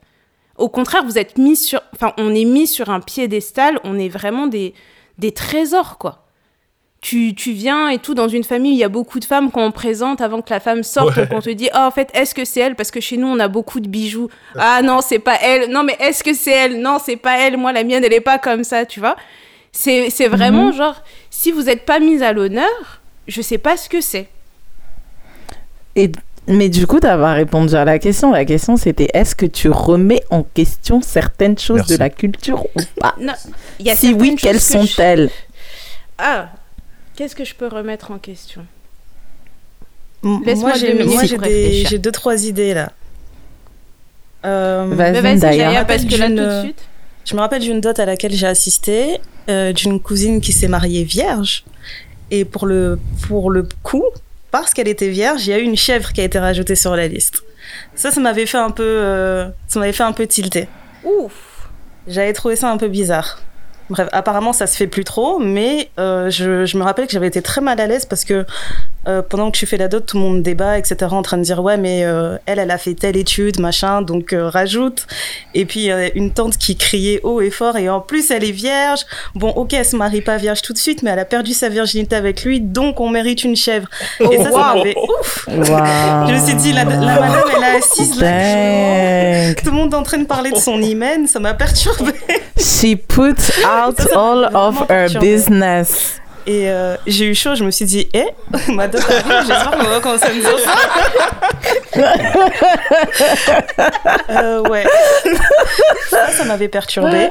Je l'ai vécu qu'une fois et après, j'ai jamais entendu parler de ça à nouveau. Donc, je pense qu'il y a certains qui, qui restent sur beaucoup de traditions et après, euh, on parle de culture, il y a plein de choses qui évoluent, tu vois. Donc, je pense que ça, c'est, c'est plus un argument que les familles utilisent, mais j'avais vu ça une fois et ça m'avait choqué. Après, je dirais que s'il y a une chose Mhm. que je pouvais euh, changer dans, la, dans notre culture, dans notre culture congolaise, et je pense dans la culture Mhm. africaine, c'est euh, Mhm. tout le côté où on dit à la femme euh, sois forte, ça va aller. Tu vois, chez les Congolais, le kanga motema, ça englobe tellement de choses. euh, de la femme euh, qui est Mhm. battue, enfin tout et n'importe quoi, on va tout le temps te dire de serrer les dents. Et ça, c'est un truc avec lequel j'ai beaucoup de mal. Beaucoup, beaucoup de mal. Et si tu serres pas les dents, on te dit que t'es mal élevé. Donc, euh, Ouais, la culture du secret, c'est un vrai, Mm. vrai problème. Mais Mhm. là-dessus, moi, j'ai quand même de la chance parce que j'ai une maman qui parle beaucoup et qui dit tout. mhm, mhm, Donc, il y a plein de trucs que moi, je savais. Et ça m'étonne que d'autres personnes le, le sachent pas parce que je me dis, mais c'est. Enfin, moi, ma mère, elle m'a dit. Donc, si ma mère, elle m'a dit, c'est que tout le monde sait ça. Ouais, c'est vrai. Et, et ça, un- je pense que c'est un vrai gros problème parce que. Et il y a aussi ce côté de. On te parle pas de. On parle pas de sexualité, on parle, on parle de rien. Mhm. Et à partir du moment où t'es. T'es marié, enfin t'es fiancé, la veille de ton mariage, Mhm. t'as toutes tes tantes qui débarquent et qui te disent ouais pour garder ton mari, il faut que tu fasses ci, il faut que tu fasses ça, faut que, euh, enfin on te sort tout d'un coup et je trouve qu'il n'y a pas assez de préparation. Ouais, ouais. Parce qu'il y a plein de filles qui vont dans leur mariage ou dans leur truc comme ça, où elles se disent, mais en fait, moi, on m'avait pas dit que ça allait être comme ça. C'est ça. Mhm. Ouais, ça c'est encore tout un autre truc. euh, ouais, parce que ça, parce que là on parle clairement du cadre de à partir du moment où t'es fiancé ou tu vas te marier. Mais euh, si t'es pas fiancé, si t'es pas marié, t'auras jamais les infos. Tout le monde n'est pas forcément destiné à se marier à un moment donné. Donc euh, ouais, je dirais Mhm. peut-être le fait aussi que que ton statut tourne beaucoup autour du statut marital en tant que femme. Exact. Ouais. Exact. Mhm. Euh, c'est un truc tout bête. hein. Moi, je me Ça, rappelle avant, La j'avais valeur. Ouais, j'avais des grands débats. Je me rappelle euh, quand je travaillais encore en France, où j'avais des collègues qui me disaient non mais t'as vu cette bêtise là, les féministes qui veulent faire sauter le mot mademoiselle. Mais qu'est-ce que c'est que ces conneries, etc. Et au final, quand on a débattu là-dessus, je me suis dit mais grave en fait, faites sauter le mot mademoiselle. C'est, c'est pour moi ça, un- ça, ça n'a pas de sens. C'est pas normal en fait qu'il y ait un Mhm. statut spécial, un mot spécial pour une femme qui n'a pas euh, de partenaire dans sa vie. Quand j'ai réfléchi comme ça, je me dis, ouais, ça Mhm. n'a pas lieu d'être en fait. Donc, mademoiselle ou pas, enfin, demoiselle ou pas, célibataire ou pas, j'aimerais qu'on m'appelle madame en fait. Je suis une dame, ça s'arrête là, tu vois. Mhm. Et vous les gars, alors, est-ce qu'il y a des choses que vous remettez en question par rapport à notre culture congolaise, en l'occurrence, africaine, à un plus grand éventail vis-à-vis du féminisme, la Euh, place de la part, femme bah, Euh, pour ma part, bah, Anthony ou Kadi Ouais, vas-y, ouais. Vas-y. Pour ma part, euh, bah ouais, tout ce qui est Kangamutema, tout ça, je pense que c'est quelque chose de très nuisif, à, pas seulement à la femme, mais aussi à la famille. Parce que. parce que Kanga Motema, est-ce que tu peux nous expliquer ce que c'est pour les personnes qui ne sont pas Et ben, Euh, tant pis pour elle, j'ai envie de lingalophone. dire. Apprenez. C'est l'heure de la conglo-mexicatisation. Apprenez. avec le thé noir. Cherchez sur Google. en fait, Kangamutema, c'est tout ce qui est ferme le cœur, en fait, de, de juste, en fait, de ce qui se passe, en fait, de le. De le, de, en fait, en fait c'est vraiment la, la culture du, euh, du subir, en fait, et de pas parler. C'est clairement ça, en fait, tu vois. Et je pense que ça, ça nuit à la femme, mais ça nuit aussi à la famille. Dans le sens où euh, c'est les choses qui se passent, on sait que ça se passe, mais on les dit pas, en fait. Mais pourquoi on les dit pas, tu vois? Donc ça, c'est quelque chose que, que, que moi, perso, euh, je comprends pas. Après, il y a tout ce, tout le délire aussi de... Euh... Bon, après, voilà. Encore une fois, moi, je parle des choses que j'ai vues. Hein. Ça n'engage que moi. Tout le délire... Euh, tout le délire où... Euh, le, le, le, schéma classique où le, euh, où le papa rentre, la nourriture doit être sur la table, prête. C'est un schéma, en fait, que je comprends pas, en fait. Pourquoi, en fait, le gars, en fait, il est pas capable de préparer. Mm. Tu vois? Pas capable de préparer. Ah, moi, j'ai grandi comme ça. Euh, euh, moi, j'ai grandi comme ça. Same here. Le, seul, homme dans la maison, c'était mon père. On était cinq filles. Et si le repas était pas à table quand il rentrait, on allait sentir l'énergie dans la maison, elle allait changer. Arrivé, tu vois. Moi aussi, moi, du coup, ça, je comprends pas, tu vois. Et du coup, ça, je comprends pas. Après, il y a tout ce qui est aussi,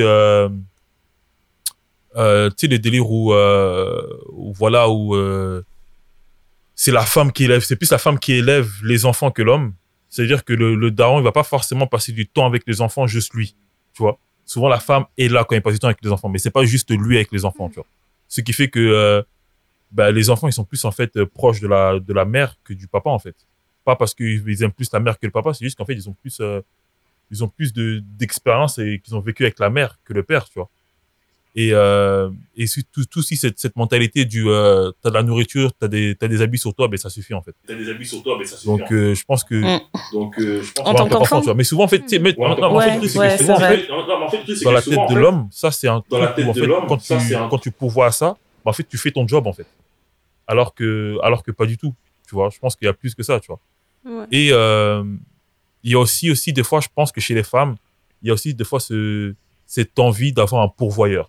Pas forcément un, mari ou un accompagnateur ou même un, gars qui t'aime, mais un gars qui pourvoit. Et ça, je pense que c'est quelque chose aussi que, qui me qui dérange. Tu vois, dans certaines sociétés, tu vois. Pas forcément, pas forcément que africaine, hein, mais dans certaines sociétés, c'est le fait de, voilà, de, de vouloir un pourvoyeur. Quelqu'un qui est là, qui m'arrose, en fait. Bah, en fait, si si, enfin, moi, je, comment dire ça? Si le gars, en fait, il est là, il, il, il fait que t'arroser, t'arroser, t'arroser. Bah, en fait, le jour où il t'arrose plus, il va dire, mais en fait, euh, c'est moi qui te donne tout, en fait.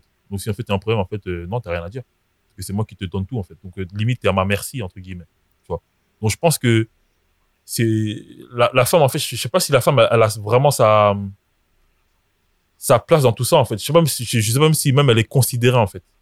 Dans, dans, dans, dans, ce, genre de dynamique-là. dans, ce, ce genre de dynamique là en fait. Ouais, après, c'est pas un schéma que je, que je, que j'aime particulièrement, mais après, ça dépend de comment tu vois la société. Tu vois des choses d'un point de vue capitaliste, tu vois. Il y a d'autres personnes qui se disent, euh, qui, qui se disent qu'elles sont un, enfin, je, je prendre un exemple des femmes de footballeurs. Femmes de footballeurs, c'est un métier à temps plein. Il y a des femmes qui vont décider à partir du moment où elles sont en couple avec un footballeur, elles vont se dire, je vais consacrer tout mon temps libre à organiser notre vie, organiser ses déplacements, euh, savoir qu'est-ce qu'ils mangent, qu'est-ce qu'ils truc, comment ils s'entraînent, est-ce que machin, et dé- décider que c'est un métier et se dire que hein. ok c'est lui qui qui fait rentrer de l'argent, mais si, si tu regardes les choses que d'un point de vue capitaliste, oui, il y a que lui qui apporte. Mais la vérité, c'est qu'il serait peut-être pas aussi performant si cette fille avait pas décidé d'être aussi dévouée. C'est, ça dépend de plein de points de vue en fait. Ça dépend de plein plein de points de vue. Anthony? Ouais, ouais. Ben, on a fait le tour de beaucoup de choses déjà, je pense. On a Mhm. fait le tour des dots. Mais je pense aussi, enfin, on parle souvent de ça avec les gens de même génération, dans le sens où, t'as un moment donné dans la vie où tu réalises que on est un peu la génération qui, qui pas qui casse les traditions, mais qui, qui, qui avons un peu ce, ce, ce- cette approche où on, on a le choix, en fait. On, on prend un peu, un peu de où on veut, en fait dans le sens où on vit dans cette société, comme on dit, on a, enfin moi j'ai grandi en Belgique, et, et dans le sens où, comme Gadi dit, à la maison, il y avait ma, enfin, ma, ma mère et ma belle-mère qui, qui dans, dans deux maisons différentes, dans le sens, mais qui, qui faisaient tout en fait. C'est-à-dire, euh, mon père, il était pas vraiment la personne qui s'occupait de grandes choses, dans le sens où c'était pas quelque chose qui était euh, dérangeant comme tel, mais c'était pas quelque chose que moi je pourrais faire. Dans le sens que c'est la compréhension en fait de la tradition en fait. C'est il faut voir les dans dans comme Gadi dit souvent reconstituer les choses, c'est se dire ben eux c'est comme ça qu'ils ont grandi, c'est comme ça qu'on leur a apporté la compréhension de la vie en fait.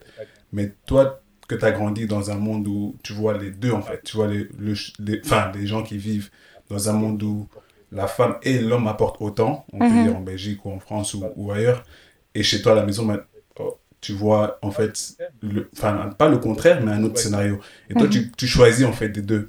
Et au final, je pense que c'est quelque chose que tu, tu, tu crées en fait ton propre euh, idéologie, ta propre idéologie, pardon, de la chose. Moi, la dot, comme on dit, c'est, c'est pas quelque chose qui me dérange. Mhm. Euh, il y a beaucoup de, de valorisation, comme euh, Néné disait. Il y a beaucoup de formes de respect.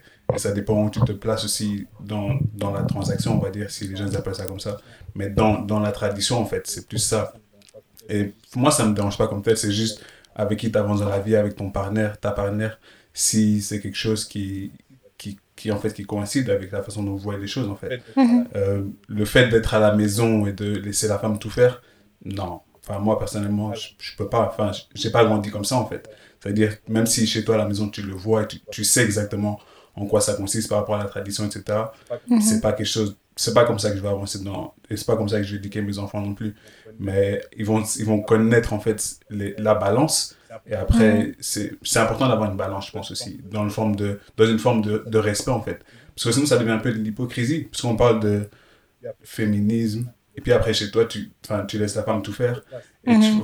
où tu te places dans toutes ces conversations et dans ton acte. C'est vrai. Et c'est, enfin, moi, je vois vraiment les choses comme ça. Donc, il y a une balance à avoir, en fait. Mais la tradition comme telle, il y a beaucoup de bons et beaucoup de trucs qu'on peut prendre. Mais après, il faut savoir stabiliser les choses, quoi. Mhm. Moi, je vois ça comme ça. Mhm. Moïse euh, Si je dois rebondir sur tout ce qui a été dit, euh, ben, je pense que ça, ça ramène à l'éducation hmm. euh, dès le départ. Euh, mhm. Je dirais éduquer les hommes dès un jeune âge à, à savoir être indépendant, de savoir se, de savoir cuisiner, de savoir se, se nourrir. et comme j'ai pu le regarder dans un des documentaires euh, au TED Talk cette semaine, c'est un peu invraisemblable de ne pas pouvoir juste prendre soin de soi-même à ce niveau-là et de devoir dépendre de la jante féminine. C'est juste irresponsable mm-hmm. euh, de vouloir donner toutes ces tâches-là mm-hmm. à, à, la femme mm-hmm. et valoriser plus les jeunes filles en leur disant qu'elles sont capables. Euh, c'est pas une question de diplôme ou d'éducation, mais c'est plus une question de pouvoir atteindre son, son potentiel personnel, de se connaître à différents niveaux, euh, connaître ses qualités mais pouvoir les embrasser. Euh, mhm. Moi, ma mère, elle n'a pas, elle a pas mhm. d'éducation euh, après le secondaire, mais euh, elle a une qualité d'entrepreneuriat incroyable. et comme je dis, il y a des moments dans la famille où c'était compliqué. Et grâce au côté entrepreneurial de ma mère, c'est ça, qui, ça qui a permis à la, à la famille de garder la tête hors de l'eau. quoi. Et c'est ce que j'aimerais pouvoir donner aux générations futures. Et je pense que dans pas seulement dans, dans, dans, les sociétés africaines, mais en général, c'est de valoriser plus les jeunes filles et de leur dire qu'il n'y a pas de limite à leur, euh, à leur développement personnel. Quoi. Et la preuve en est, c'est qu'aujourd'hui déjà, dans les universités, il y a plus de, de, de, filles qui étudient que de, gars. Et euh, ouais, mhm. j'espère juste que on pourra plus être euh, des bons alliés et de pouvoir appliquer euh, tout, tout, ce dont on a parlé aujourd'hui. Et je pense juste que, mhm. que ouais, ça ramène à l'éducation et d'un point de vue de la masculinité, faire aussi le travail d'éducation que, que voilà, on est plus que des pourvoyeurs et que, mhm. que les hommes, ben, on s'arrête pas juste à avoir à ramener un salaire et c'est ça qui fait de nous des hommes. Et moi j'aime bien le, le, regarder Michel Obama et, et Barack Mm.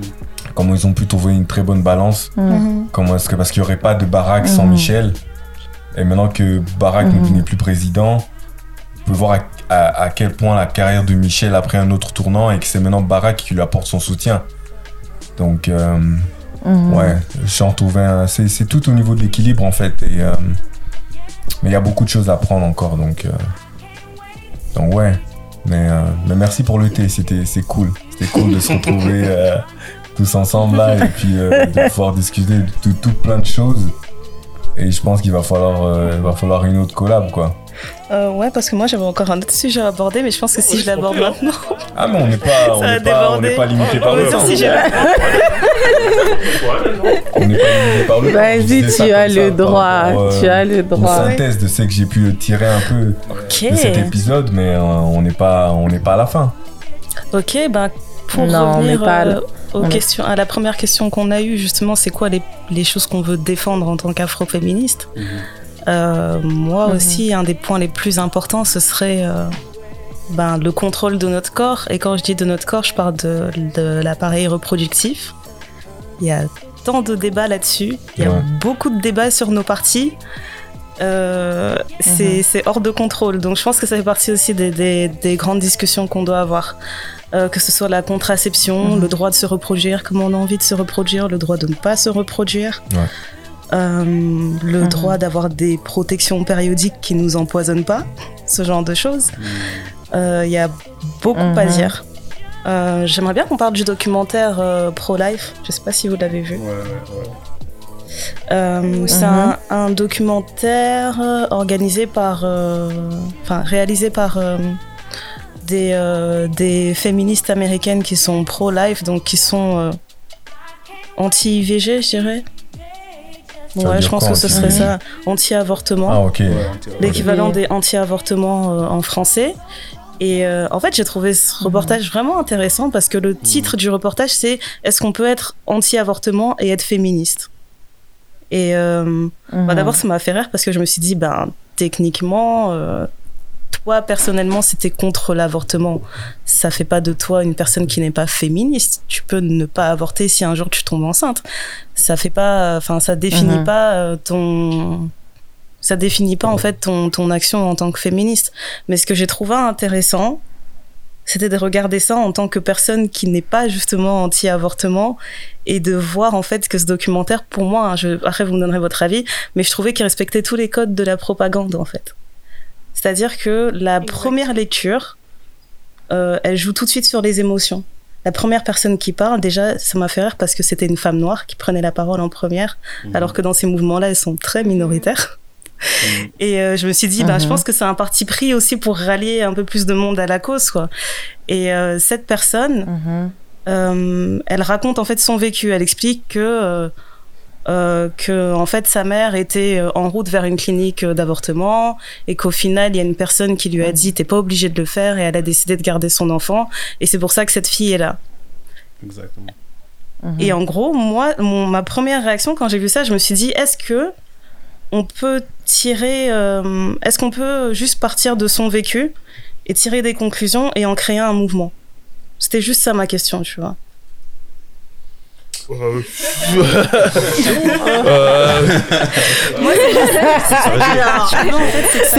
C'est une très bonne question. Voilà, en fait, je veux dire, ça, après, je uh-huh. pose la question, c'est des questions rhétoriques quand j'attendais pas de réponse directement, mais je veux dire, le documentaire commence avec une personne qui raconte son vécu directement. Euh, et du coup, tu peux pas regarder cette personne et lui dire si elle aurait dû avorter ta mère ou quoi que ce soit. Je me dis, en fait, on peut, on peut pas. Uh-huh. Euh, on peut pas porter un mouvement en, partant sur des petites expériences ici et là. Il y avait une autre personne qui témoignait qu'elle avait euh, qu'elle avait été violée et qu'elle voulait mhm. pas avorter. Mais euh, mhm. moi, je pourrais jamais conseiller à une personne qui s'est faite violer de garder l'enfant et d'être forte. Tout le monde n'a pas le même degré de force, quoi. De se dire d'élever un enfant qui est le fruit d'un traumatisme, enfin, c'est pas de donner à tout le monde. Et euh, il y a plein de choses comme ça, en fait, qui m'ont fait tinter dans ce documentaire. C'est que c'était beaucoup de gens qui partageaient leur petit vécu et euh, qui n'avaient pas mhm. forcément des données propres pour parler justement de l'avortement et dire qu'est-ce qui ne va et qu'est-ce qui ne va pas. Et euh, aussi une dernière chose qui m'a qui m'a fait tilter sur ce documentaire, c'est que à aucun moment les personnes dans ce documentaire disent qu'elles sont contre l'avortement.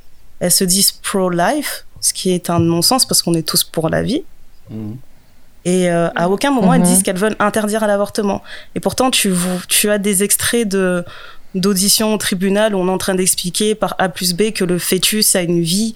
Dès lors qu'il y a conception, en fait, on doit considérer qu'il y a une vie. Donc si on mhm. décide de faire rentrer dans la Constitution que dès lors qu'il y a fécondation, il y a vie, et qu'on a un être humain, ça veut dire que l'avortement sera interdit. Et moi, je trouve que ça, c'est un extrême, en fait. Être pour le choix, ça veut pas forcément dire que euh, que tu es d'accord qu'une fille se fasse avorter, euh, je sais pas moi, dix fois dans sa vie euh, parce qu'elle a pas envie de prendre la pilule ou parce que le gars n'a pas envie de mettre de préservatif. C'est pas ça, tu vois. Je trouvais que c'était vraiment qu'il y avait un gros clivage entre les deux et que les, les, deux mouvements ne se comprennent pas en fait. Parce que les femmes qui sont pour l'avortement mhm. ne sont pas forcément contre la vie. C'est un sujet qui est très complexe. Mhm. Euh, il y a des personnes qui se protègent tout le temps et qui tombent enceintes. Euh, j'ai des, des, neveux et des nièces qui sont des bébés euh, pilules. Donc, euh, tu vois, juste partir de ce principe-là, en fait, je trouvais que c'était vraiment très grave, en fait, d'avoir ce genre de reportage. Et je trouve que c'est limite dangereux, tu vois, d'avoir ce genre de documentaire. Après, j'aimerais bien avoir vos avis là-dessus si vous avez une lecture différente. Mais moi, à la fin de ce reportage, je me suis dit, je suis capable, avec les expériences que j'ai vécues et les expériences que mon entourage a eues, de faire la part des choses et de me dire non en fait ça c'est vraiment de la propagande je pense que c'est pas possible, je suis pas d'accord avec leurs idées, mais je pense qu'en jouant avec les émotions en mhm. fait de personnes qui témoignent, tu peux faire basculer une personne de l'autre côté très vite quoi. Et je trouve que c'est un côté extrême. Ouais, moi, moi je suis d'accord avec toi dans le sens mhm. où c'est le genre de documentaire qui est déjà très fort et très intensif dans le mhm. sens, c'est un peu de la violence mentale, en fait. J'appelle ça comme ça dans le sens où il t'attaque directement mentalement. T'as pas vraiment même le temps de, de repenser à ton propre réfléchi et à ta compréhension de ce qui se passe parce que tu es directement attaqué. Comme elle dit, elle n'était pas censée être là or qu'elle est derrière la caméra. Et ça, te, ça, te, met directement dans une place où elle, elle, tu vas pas sa mort, essaie de te confronter en fait. C'est comme un conflit. Mais après, le, le, le truc, c'est ça que je disais dans, quand on parlait de ça euh, en fait, c'est une extrémiste enfin, mhm. dans la façon dont elle avance les choses. qu'elle dit, si tu n'es pas avec nous, tu es contre nous, dans le reportage à un moment. Et puis, c'est tellement en fait fort dans le point où il ne priorise pas en fait euh, la conversation ou, ou, mhm. ou l'acceptance d'autres points de vue, etc. et ça revient encore dans le sens où ça devient presque une secte en fait. C'est ça. J'ai envie de dire dans le sens où c'est très, c'est tellement fort que la fondation, ils disent, enfin, égalité humaine, mais si tu ne laisses pas la conversation à quelqu'un d'autre, il n'y a pas d'égalité humaine dedans. C'est ça. Dans le sens où c'est trop. Enfin, il y a trop de, de, de, de, choses dans certains mouvements qui sont dangereux, en fait. Et qui mhm. fait que on doit vraiment faire attention comment on avance certaines idéologies, comment on essaie de, de, mettre en avant nos émotions et nos travers, en fait. C'est ce qu'elle mhm. essaie de défendre, mais je pense qu'elle peut avancer ça de façon diverse, parce que le mouvement comme tel, il est enfin, pro-féministe, ils disent, ils disent euh, pro-choice, pro life. Ils, ils, avancent tellement de pro-pro, mais dans le sens, au bout du compte, elle essaie juste de dire, en fait, humainement, en fait, où on va, parce qu'elle essaie d'englober aussi la culture asiatique, où, où quand tu es une jeune fille, euh, on peut te tuer, enfin, on, on te tue, etc., parce que t'es pas censé être là dans la société, etc. Donc, ils avancent des bons points, des points intéressants qu'on on, connaît déjà, mais d'une façon tellement violente, en fait, qui fait mhm. que tu sais pas trop où te placer mhm. dans ce genre de mouvement, en fait. C'est ça. Il euh, y avait... Et toi Pardon, je t'écoute. Non, non, vas-y, vas-y, d'ailleurs. Euh, ouais, dans les autres points que j'avais trouvé intéressants aussi, c'était euh, la même fille qui disait et eh ben si on autorise ces avortements tout le temps, ça veut dire que la femme elle en reste pas moins un objet euh, parce que euh, un homme qui en grosse sa, qui en grosse sa copine va dire euh, voilà le jouet est cassé, il faut réparer mon jouet, on l'a fait avorter, etc. J'avais trouvé ce point intéressant dans le sens où un des principaux arguments de, des, des pro-choix, c'est de dire qu'on n'est pas un objet, mhm. on veut être maître de nos, de nos décisions, etc. Et je me disais, c'est intéressant, mais encore, ça manque de, ça manque de profondeur parce qu'il n'y a pas de statistiques.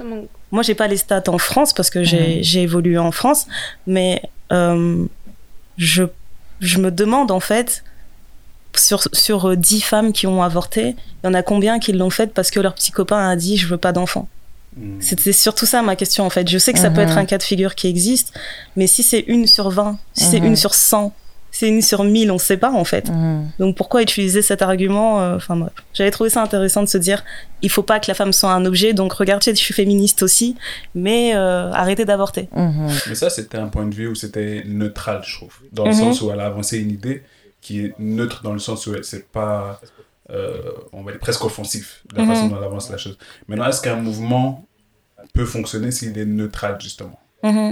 Qu'est-ce que je sais pas ce que vous en pensez dans le sens où c'est pas euh, comment dire, euh, mis en avant de façon extrémiste, en fait. Dans le sens où tu, laisses le, la réflexion aux gens de pouvoir joindre un mouvement et eux aussi en tirer leurs propres conclusions. Parce que des fois, en fait, dans un mouvement, tu veux te mhm. retrouver, en fait.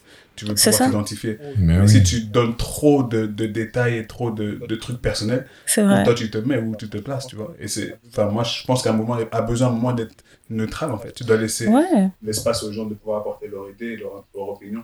Mais justement, j'ai pas l'impression qu'ils soient neutres. Parce que à aucun moment ils disent qu'ils sont. Non, ils sont pas neutres. Non, ça c'est. Un mouvement, un mouvement, tu prends position par rapport à une situation. C'est vrai, c'est vrai. Moi, c'est vrai que. Moi, c'est vrai que. Moi, franchement, moi, moi, ils m'ont bien rendu. Hein. Moi, franchement, moi, ils m'ont bien rendu. J'ai regardé ça comme un film. Hein. Ouais, ils t'ont eu moi, moi, moi, moi, j'ai vu la femme noire, elle a raconté son histoire, j'ai fait Oh, tout ça, non, franchement, j'étais dedans à fond. Mais c'est vrai que là, maintenant, t'apportes une autre. C'est vrai que là, maintenant, t'apportes une autre. La couleur. T'apportes une autre. Comment on dit ça? Une autre, ouais, une autre dimension. Maintenant, je vois ça autrement. Maintenant, je vois ça autrement. Mais en plus, quand tu regardes vraiment le reportage, même les images, après, je dis ça parce que moi, j'ai l'œil de la réalisatrice. Mais la meuf, elle parle, elle est en train de faire à manger, elle est en train de, je sais pas ce qu'elle fait. C'est un documentaire, quoi. Il n'y a pas de statistiques, on les voit pas en train de travailler, on les voit pas en train de, de parler à des gens, ne serait-ce que ça. À aucun moment on voit une clinique d'avortement, à aucun moment on voit ne serait-ce qu'un planning familial. On voit la fille qui raconte qu'elle est née parce qu'il n'y a pas eu d'avortement. Et on la voit, euh, on la voit faire quoi au début? Elle fait un jogging. On la voit regarder son téléphone, on la voit manger. Enfin, je me disais, mais qu'est-ce qui se passe, Il se passe Ouais, non, c'est vrai, c'est vraiment une campagne. je pensais qu'elle allait se tourner, qu'elle allait dire votez pour moi, je sais pas, mais je comprenais pas où ça allait en fait. Un peu, ouais. ouais. Mais après, c'est vrai qu'il y en a qui, euh, qui disent que euh, l'avortement, c'est un génocide caché. Dans le sens où, euh, Dans le sens où, à partir du moment. C'est ce que toi tu penses? Non, non, non, c'est ce qui était dit dans le documentaire. Reste que moi je pense, c'est différent. Reste que moi je pense, c'est différent. Mais voilà, c'est ce que certaines personnes avancent. Voilà, c'est ce que Parce qu'à partir du moment où voilà, il y a création et qu'il euh, il y a de la vie, en fait, à partir du moment où tu retires cette vie-là, bah, tu tues quelqu'un, en fait, en vérité. Tu vois. Et, euh, et euh, tu penses quoi de cette idée? Non, mais c'est un safe space, hein. t'as le droit de donner bah, ton Attends, attends, attends, non, attends, attends, moi je tiens à dire un truc. Mais c'est ce que vous allez dire. On aime me jeter sous le pont. Vraiment, j'ai remarqué ça ici. Non, je peux parler pour moi. Non, non, non, non, je, non, je vais donner mon avis. Non, je vais donner mon avis. Non, non. Je peux parler pour moi-même. Moi, je pense que tant que t'es pas allé manifester devant des cliniques d'avortement et dire vous n'avez pas le droit de faire ça, vous êtes des criminels, je pense que tu peux donner ton avis. Ça va tuer personne. Ça, de Tu peux donner ton avis on va faire un jogging ensemble. Ça va aller. Mais non. moi perso. Non. non moi perso. Gadi, tu as la libre parole non, moi, ici. You're in the safe space. Vas-y. Je suis pas pour euh, l'avortement. Pourquoi? Parce que euh, je pense qu'à partir du moment où il y a une vie qui a été créée, c'est euh, une vie qui a de la valeur, c'est une vie qu'il faut respecter et c'est une vie qui est là pour une raison. Après, si ça n'a pas été voulu ou pas, ça c'est autre chose. Mais si maintenant la vie, elle est là, en fait, qui es-tu pour dire que non, tu ne mérites pas de vivre? Tu vois? Après, il y a les circonstances qui font que, voilà, c'est compliqué. Dans le sens où il y a des situations où tu peux pas forcément élever un enfant, il y a des situations où tu peux pas forcément avoir un enfant parce que tu sais que tu vas pas pouvoir euh, subvenir au bien de l'enfant. Tu vois pas ce que je veux dire? Et c'est vrai que c'est un choix très, très, très difficile. C'est un choix pesant. Et euh, voilà, moi, même par personnel, personnel euh, pour des, pour, par personal experience, c'est quelque chose de très très très dur, tu vois, très très très dur. Et euh, souvent en fait, les mhm. femmes elles vont penser que c'est facile pour l'homme de les dire, mais pour l'homme en fait, c'est, je dirais pas aussi dur que la femme, mais c'est un coup au moral très très dur de se de se dire qu'en fait que euh, ou en fait tu peux pas en fait assumer euh, une vie qui est là en fait, tu vois. Et euh, moralement même même en tant qu'homme, dans, dans, dans, ton, dans ton être d'homme, c'est pas concevable en fait de savoir que tu as créé quelque chose et que tu peux pas l'assumer. Que tu as créé quelque chose et que tu peux et de se l'avouer. Mhm. Ah, que tu as décidé de pas te reproduire alors que tu pourrais Comment Tu dis que c'est contre ta nature en fait de te dire que tu peux te reproduire mais tu as décidé de pas te reproduire. C'est un peu ça, tu vois. Et euh, donc voilà, pour, pour toutes ces raisons-là, je suis contre. Euh, ça c'est compliqué. Bah, c'est marrant que tu dises que tu es contre parce qu'au final tout ce que tu as défini c'est la description même de quelqu'un qui est pour. Non, j'ai dit je peux comprendre. C'est que t'as pas forcément, c'est que tu vas te retrouver dans une situation où t'as pas forcément envie de mettre un terme à une grossesse, mais tu ne peux pas, tu ne peux pas l'assumer à ce moment-là. Cette... J'ai dit, je peux comprendre. C'est-à-dire que je peux comprendre quelqu'un qui a un argument qui dise, moi, comme c'est là, en vérité, je vis dans une, je vis dans une, je sais pas, moi, je vis dans une situation où, voilà, euh, je peux pas élever un enfant, en fait. Je peux comprendre cet argument-là parce que la vie, elle est réelle, en fait, tu vois. On a tous des, des, des, des, aspirations, des rêves, etc. Mais la vie, elle est réelle. C'est que, mettons, en fait, aujourd'hui, je peux parler de mes rêves, mais quand je rentre chez moi, je vais manger des pâtes. Tu vois ce que je veux dire? Donc, mettons, est-ce que moi, je donne des pâtes tous les jours à mon fils ou à ma fille? Est-ce que le lendemain, elle va me dire, euh, maman, j'ai faim, je vais dire quoi? Bah attends, là, comme c'est là, on va jeûner. Je vais pas dire ça. Tu vois, donc non, la vie, elle est réelle, tu vois? Donc je peux comprendre quelqu'un qui avance ce genre d'argument. Après, même si moi, je suis pas d'accord, tu vois. Mais je peux comprendre quelqu'un. Mais je peux comprendre quelqu'un. Qu'est-ce que t'en penses, Néné? D'accord. Euh, alors, Néné, elle est un petit peu gênée parce que la scientifique en moi ne peut pas.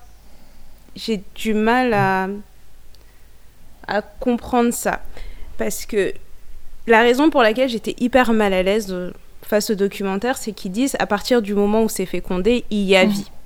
En tant que scientifique qui a vraiment étudié toute la partie de fécondation, toute la maternité, tout ça, en fait, mmh. tu peux tomber enceinte et naturellement ton corps rejette cette grossesse. Parce qu'il y a une anomalie génétique ou quoi donc ça veut dire que toutes les femmes sur cette terre sont potentiellement des meurtrières. Et ça, ça me dérange mhm. beaucoup. Et parce que tu. Je suis pas forcément pour promouvoir l'avortement, mais je, comme d'ailleurs le disait, tu sais, quand tu, tu tombes enceinte suite à un traumatisme, euh, voir cet enfant, voir le produit de ton traumatisme grandir, c'est enfin, un, un, poids pour toute une vie. quoi. Mentalement, si t'es pas forte, tu peux pas le faire. Mhm.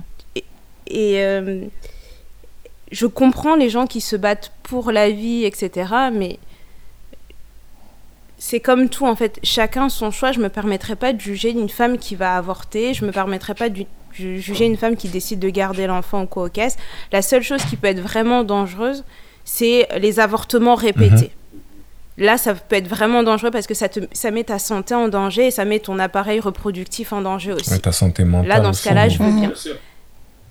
Oui, la santé mentale, parce que quand tu passes à travers ça, autant pour vous, les hommes, ça peut être difficile et je, peux très bien l'entendre. En tant que femme, passer par là, ça doit être. Euh, parce qu'il y a beaucoup de femmes, sauf si tu es dans le cas où la femme, elle se dit, ouais, de toute façon, moi, je veux pas d'enfant, je veux pas ci, je veux pas ça, je veux vivre ma vie, machin, machin. Mm. Ok, mais dans le cas où tu es une femme et tu sais que tu as envie d'avoir des enfants. Bah, même là, hein, Et que tu dois passer par cette étape-là. Si tu pas envie d'enfant, euh, ça, c'est un coup au, mental. Obligé. Pas parce que. Pas parce que ça te fait mal de perdre l'enfant, mais parce que l'opération en soi, c'est quelque chose qui t'affecte mm-hmm. mentalement. Ça, c'est des choses que Amnesty International. Parce que c'est invasif. Ouais, dans le milieu médical, on dira euh, que ce soit une fausse couche ou un avortement, c'est une, une, perte. C'est considéré comme une perte. C'est la même chose. faire un deuil. Oui. Mhm. Il y a certains pays, je pense qu'après un avortement, ils t'offrent un suivi psychologique. Mhm. Parce que tu. Bizarrement, tu as des mécanismes qui se mettent en place, même si toi, en tant que femme, tu te dis, ouais, de toute façon, tout de suite, je vais pas avoir d'enfant le moment où tu te rends compte qu'en fait, euh, tu es enceinte, tu te dis, ouais, mais en fait, tu réfléchis quand mhm. même. Je, tu te dis, ouais, en fait, cet enfant, donc je le garde, je le garde pas, qu'est-ce qu'il va devenir, etc. Même si toi, dans ton, dans ton être, tu sais que tu veux pas le garder, mais tu as toujours une période de temps où tu remets tout en question, tu dis, et si? C'est ça, et après, j'ai pas l'impression. Euh, après, je, je, parle euh, en ayant évolué en France, je sais pas si c'est pareil aux US, mais j'ai pas l'impression que tu peux juste rentrer, voir ton médecin et dire, bonjour, je veux avorter et qui va te dire ok d'accord demain on avorte c'est bon merci merci d'être passé à bientôt tu euh, vois c'est ça que je me demandais en France un autre. voilà c'est ça que je me demandais parce que un délai le reportage me faisait penser ça que c'est quelque chose que tu peux faire comme ça en un claquement de doigts mmh. alors que non non non en fait t'as un délai de 48 heures en fait t'as toujours un délai de réflexion c'est comme pour n'importe quel euh, En fait, pour n'importe intervention, tu as le consentement éclairé, tu as toujours un besoin de réflexion. De la même façon, si tu veux te faire gonfler les seins, tu vas avoir un moment de réflexion. Ils vont te dire, en fait, tu as besoin de 48 heures ou une semaine avant de me dire ok on le fait mhm. vraiment. Ouais, euh, Mais je pense que pour euh, l'avortement en France, c'est 48 heures euh, le consentement. aux États-Unis, ça dépend d'un état, d'un état à un autre. Et puis, J'allais dire aussi que l'année dernière, ou il y a deux ans de cela, aux États-Unis, justement, c'est un. Je sais plus dans quel état c'était. Je sais plus si c'était en Géorgie, mais c'est. Tout le Parlement était constitué d'hommes euh, middle-aged men white hmm. qui ont voté contre l'avortement. Hmm. Moi, ça, ça m'exaspère un peu que ça soit des hommes qui puissent prendre euh, des décisions pareilles. Du coup, moi, j'aimerais demander à mes gars, hmm si c'était vous les gars, mhm. à qui on, on, décide que demain on inverse les rôles. C'est plus à la femme de, de prendre des ah. pilules qui vont euh, bousiller leurs hormones et euh, leurs humeurs. Maintenant, on crée une pilule pour l'homme. Maintenant, c'est vous qui, c'est nous qui paye. Imagine-toi, tu prends une pilule pendant un mois, ben, tu peux plus reproduire pendant un mois tu peux pas avoir de rapport pendant un mois parce que tes hormones sont déréglées. Est-ce que c'est quelque chose que parce que en soi, après je suis pas au point côté contraception masculine, mais il y a beaucoup de choses euh, qui ont évolué. Hein. Vous avez plus d'options maintenant. Parce que en soi, moi, ce que j'aimerais dire, c'est que ce sont les hommes qui enfantent, enfin qui qui, qui engrossent. Mhm. Ben la théorie veut que les hommes peuvent faire 300 bébés à l'année, on peut en faire qu'un. C'est ça la théorie. 300. Mm. Ben, si tu ouais. 300 fois dans l'année. Euh, tu peux faire 3, 300 bébés potentiellement. Hein. Moi, je peux faire ça mm. tous les jours, mais j'en aurai qu'un. Mhm. J'ai des statistiques. Laissez-moi retrouver la source, mais poursuivez. Parce que, parce que moi. Euh, mais juste pour info, la. Parce que moi, de caisse. Juste pour info, pour. Euh,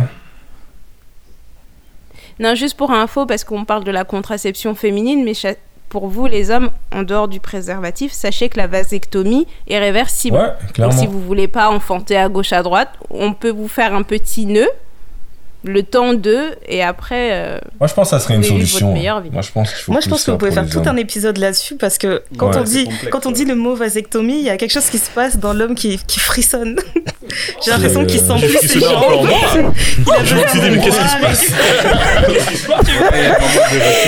C'est comme si moi, Pourquoi nous couper? Pourquoi? Pourquoi veulent-elles nous couper? Non, mais en plus, je te dis, moi, moi perso, ça, moi perso, ça me dérangerait pas. Ouais. Parce que ça me dérangerait pas parce que je suis. Mais en Nouvelle-Zélande, les hommes, ils le font. Ouais, mais pourquoi pas? C'est pour ça que j'ai posé la question. En Nouvelle-Zélande, les hommes, ils le font beaucoup. C'est pour ça que j'ai posé la question parce que je pense que dès le moment où c'est c'est l'homme qui est en grosse et qui a plus de possibilités de mettre la femme enceinte, je comprends pas la logique en fait de pourquoi c'est la femme qui prend des pilules.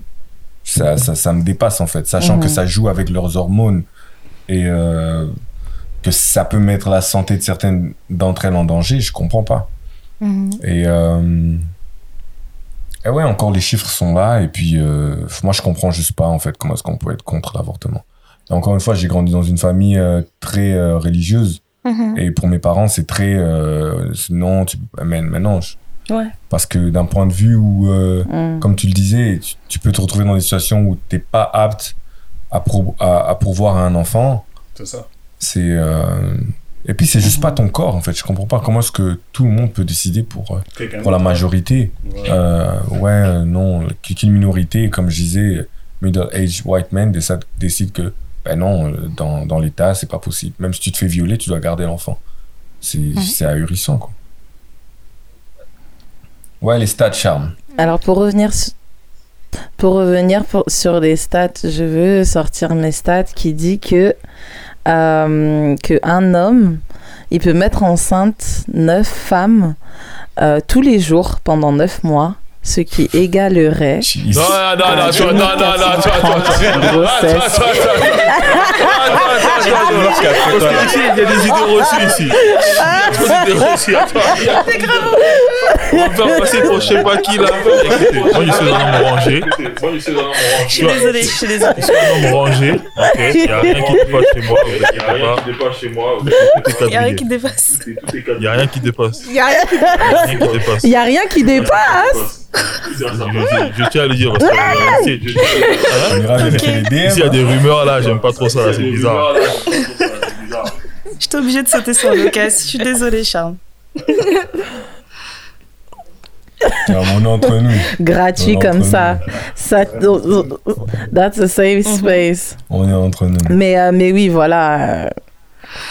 À raison de 9 fois par jour. sont sortis. Anthony Waouh. Bah, être performant. Comme ils disent les Congolais, c'est un homme puissant. voilà. Mm, C'est pas et puis c'est pas tout le monde hein, c'est pas tout le monde hein. Je vais chercher c'est qui le record du monde de l'homme qui a le plus enfanté. Ben moi, j'ai regardé un documentaire là sur Vice. Euh, C'était dans les débuts des années 80. Mhm. C'est un docteur qui était avec le Mhm. don du, du sperme. Euh, donc, il va dans une clinique, il fait un don et on Ah, lui dit que ça. ben non, il va. Enfin, ça va juste pouvoir être donné à une personne dans le même état dans lequel il est et puis le reste sera probablement donné dans de- sur l'autre euh, sur la West Coast. Et il s'est avéré qu'ils ont donné ça à plein de gens et il a, il a Oh. plus de 20 enfants là, Ouais. dans la même zone. dans la même zone. Ah Ils ouais, ouais, abusent. Ils vont créer des consanguins. c'est hyper. Mais après, le, le Mais problème, c'est sûr. Moi, moi, je trouve, comme, comme Gadi disait, et ça, c'est aussi ma conclusion, en fait, c'est. Il y a la production, c'est une chose, mais après, la responsabilité, elle est où? Tu vois? Et c'est ça le truc qui. Enfin, moi, des fois, ça me dépasse. Comme tu dis, ok, quelqu'un qui prend la décision pour quelqu'un d'autre Mhm. de pouvoir ou pas pouvoir avorter, comme si c'est eux qui allaient pouvoir. Tu vois, euh, c'est eux qui dealent avec la personne dans la vie tous les jours, tu vois ce que je veux dire? Non, c'est pas le cas, tu vois, c'est très personnel en fait. Comment quelqu'un peut dicter la vie? Même un homme dire à une femme qu'est-ce qu'elle est censée faire, etc. C'est une décision qui est importante en fait. Et, enfin, des- des- quand on entend des histoires où un gars il a 20 enfants, où c'est des compétitions et des concours et tout ça, moi je comprends pas ces tu vois, dans le sens où Franchement. on, on sait, on sait nous-mêmes de, de raisons familiales l'importance de- d'élever un enfant, tu vois ce que je veux dire, et dans la société de tous les jours. Après, après ça rebondit à tout, en fait, ça rebondit à OnlyFans et, et tout ça. Pourquoi? Fan, pardon. Parce qu'il y a un, un- un manque d'équilibre. Il y a quelqu'un qui n'a pas su assumer, tu vois ce que je veux dire? Donc c'est un truc qui enrobe le tout, en fait. J'ai pas compris, ouais. j'ai- Non, dans le sens j'ai pas compris. Je Moi j'ai saisi. moi, je veux dire, je a- je on a parlé de tellement de thématiques, c'est ça que je veux dire. Mais si t'as pas des, des- vraiment de bonne éducation, tu vois ce que je veux dire, c'est ça que je veux dire. S'il n'y a pas quelqu'un qui te cadre, comme par- Gadi parlait de se cadrer, si- s'il y a un manque de responsabilité sur, sur la population, la population c'est les enfants, c'est les générations qui suivent. Après, on peut parler de tout. On va faire des épisodes, des épisodes sur la société de demain, tu vois ce que je veux dire? Mais après, Ah moi ouais. personnellement, euh, Mhm. non, moi je crois que c'est c'est important et c'est et c'est aussi dans le sens où et, et l'égoïsme, je trouve, pour autant que pour l'enfant que, que pour les personnes qui sont concernées, de si tu fais un enfant, bah, tu dois, comme Gali dit, être, savoir être responsable en fait. Et moi je trouve ça tellement important dans le sens où, où c'est c'est- enfin, c'est ton sang, tu vois, je veux dire, c'est la personne qui te représente, c'est ta legacy, c'est c'est le, enfin, le message il est tellement important. Mais après, si, si Mhm. les gens ils prennent ça comme une compétition, voilà quoi. On n'a pas vraiment de comment dessus, no comment comme on dit. Ouais. Eh ben, Wow. eh ben. Non mais là Ben, vous une avez des est pour sûre, plein c'est que. Ah ouais, non, là, c'était. Mais c'est ce que j'allais dire. Je pense que chacun des sujets aurait pu être un, un épisode en fait. hein. Grave. C'est, euh, mais on approche, on approche les deux heures. Euh, en parlant de record, je pense que c'est notre, euh, notre épisode le plus long. Bravo. Donc, euh, j'aimerais demander à Ténoir, euh, avant de clôturer, quelles sont vos espérances pour, euh, pour l'avenir en tant que féministe euh, Qu'est-ce que, qu'est-ce que vous espérez euh, dans le futur qui pourrait changer pour vous, pour les générations à venir, pour euh, Bah, moi, ce sera rapide. Je n'espère rien. Je vis dans la dystopie complète. Euh, advienne que pourra. voilà. Voilà, voilà. Merci Ndaya, merci Ndaya. Et donc, c'est pour Néné. ça qu'on fait. Non, mais- non, mais en fait, c'est pour ça qu'on fait le podcast toutes les deux parce euh, qu'elle a. voilà, c'est mon honnête avis. Ouais. Mais moi, je suis la partie euh, optimiste du thé noir. Mhm. Et J'ose espérer que dans le futur proche, on aura assez d'alliés et que ça sera pas aussi difficile de se faire comprendre et se faire entendre et que les gens seront enfin disposés à nous écouter. Ok. Merci Néné. Moi, j'aimerais demander de ce fait à Black Tree. Je vous renvoie la question. Anthony? Moi, franchement, pouvoir avoir ce genre de conversation dans le futur encore plus, parce que c'est la raison pour laquelle on est là déjà, et avoir ce genre d'opportunité pour pouvoir avoir ce genre de- d'exclusivité, comme aujourd'hui, de pouvoir parler de choses sérieuses en fait. Qu'on a, on, prend, on prend pas assez le temps et on réalise en fait dans tous les jours de parler des vraies choses, tu vois. Que ce soit féminisme, que ce soit les épisodes qu'on a déjà fait, et pour l'audience, on se sait, mais que ça continue comme ça en fait, de vraiment parler des vraies choses, parce que sinon après, est-ce qu'on avance vraiment en fait, tu vois ce que je veux dire? Mm-hmm. Donc moi c'est mon point de vue. Mm-hmm. Gadiel. Le favori. Gadi, Gadi Glad. Euh, tu es notre favori, Gadi. Oh. Je sais pas dans quel sens, parce que à la cour, un favori, c'est un. Oh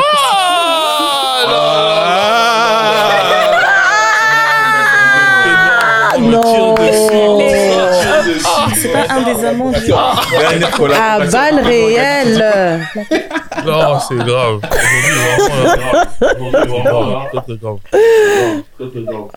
Ça va aller, ça va aller. Qui châtie bien, bien, tu connais.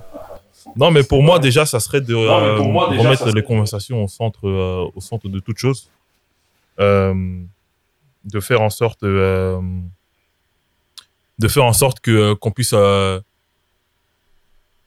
de, de qu'on puisse tous se comprendre, de mettre aussi notre ego de côté et qu'on vienne avec une, avec un esprit et un cœur humble pour pouvoir discuter à, à cœur ouvert et arriver à, à un terrain d'entente tous ensemble. Amen. Mhm. Charme. Amen, amen. Euh, non, toi, toi d'abord, toi d'abord et après c'est moi. Non mais moi c'est, euh, je pense que tout a été dit. Euh, j'espère juste que, voilà, on pourra juste continuer à, parler et s'élever entre nous. Et ouais, c'est, je pense que c'est, on a une époque où les hommes doivent accepter que c'est le moment des femmes et il faut juste qu'on se tienne main dans la main et qu'on fasse un bout de chemin ensemble, quoi. Waouh Eh bien, merci. Merci le thé noir. Merci Black Tree. Euh, je pense que pour aujourd'hui, on a fini euh, la tasse de thé noir avec 3 R en dessous du Black Tree. Euh, et c'était un plaisir. Franchement, c'était un plaisir. C'était un plaisir parce que vous êtes mes favoris. Non, non c'est grave. Non, c'est grave. C'est trop grave. C'est grave. C'est trop grave. Eh, mais vraiment, ici, je suis coupable de tout, en fait. C'est grave. Je suis hein. coupable de tout, en fait. C'est grave. c'est chaud. Non, c'est grave. C'est la présence. C'est grave. non, non, non, non, vraiment, c'était euh, c'était vraiment un plaisir. Euh, bah, je pense qu'on l'a dit au début, mais euh, en fait, je, on a commencé par dire que le, féminisme, c'était c'était complexe et perplexe. Et, et à deux, deux, heures, après de deux heures, je pense que l'épisode était féministe. Je ne sais pas ce que vous en avez mhm. pensé. Euh, dites-nous, t'es noir, où est-ce qu'on peut vous dire ce qu'on en pense? Ben, moi j'ai beaucoup aimé l'épisode, vraiment merci beaucoup pour cette invitation. Euh, j'ai envie de vous dire aussi bravo parce que vous êtes vraiment mis dans une position d'inconfort. Euh, chacun, chacun a sa place dans la société et il y a toujours quelqu'un qui se retrouve malheureusement en dessous dans la hiérarchie. Et quand tu es dans une position de privilège, eh ben, tu peux choisir de fermer les yeux et de dire que c'est les autres qui ont un problème ou tu peux choisir de, ben, de regarder ce qui, ce qui va pas en bas et de dire comment je peux aider. Donc, euh, je suis contente qu'on ait pu faire ça dans ce cadre-là. Euh, je suis contente d'avoir pu parler de féminisme avec des hommes et qu'à aucun moment un homme qui m'a dit non mais en fait je comprends pas, je comprends pas, moi je vais t'expliquer. C'était très agréable. Ça devait sortir. Ouais tu vois t'as pas besoin de t'énerver, t'es, zen quoi. Donc euh, ouais merci beaucoup pour l'invitation. C'est ça. Tisane. Tisane noire ce soir. C'est ça. Et puis c'est bien de savoir qu'il y a des personnes qui ont envie de nous comprendre en fait, qui n'ont pas juste envie de réagir au fait que euh, est-ce que le féminisme c'est à la mode, euh, qu'est-ce que vous avez tout traite euh, afro-féministe aujourd'hui? C'est vraiment comprendre le fond. Et ça, ça me plaît. Et si c'est dans ce cadre-là, moi je suis toujours prête à répondre aux questions. Ah, il y aura d'autres épisodes apparemment. Il y aura d'autres épisodes. C'était Black Tree et Thé Noir, accompagné de Charme. Euh, merci d'avoir été avec nous aujourd'hui. Et euh, big up à Kevin Inyongo de Vibe in Sunday pour la musique. stay blessed. On se dit à très bientôt.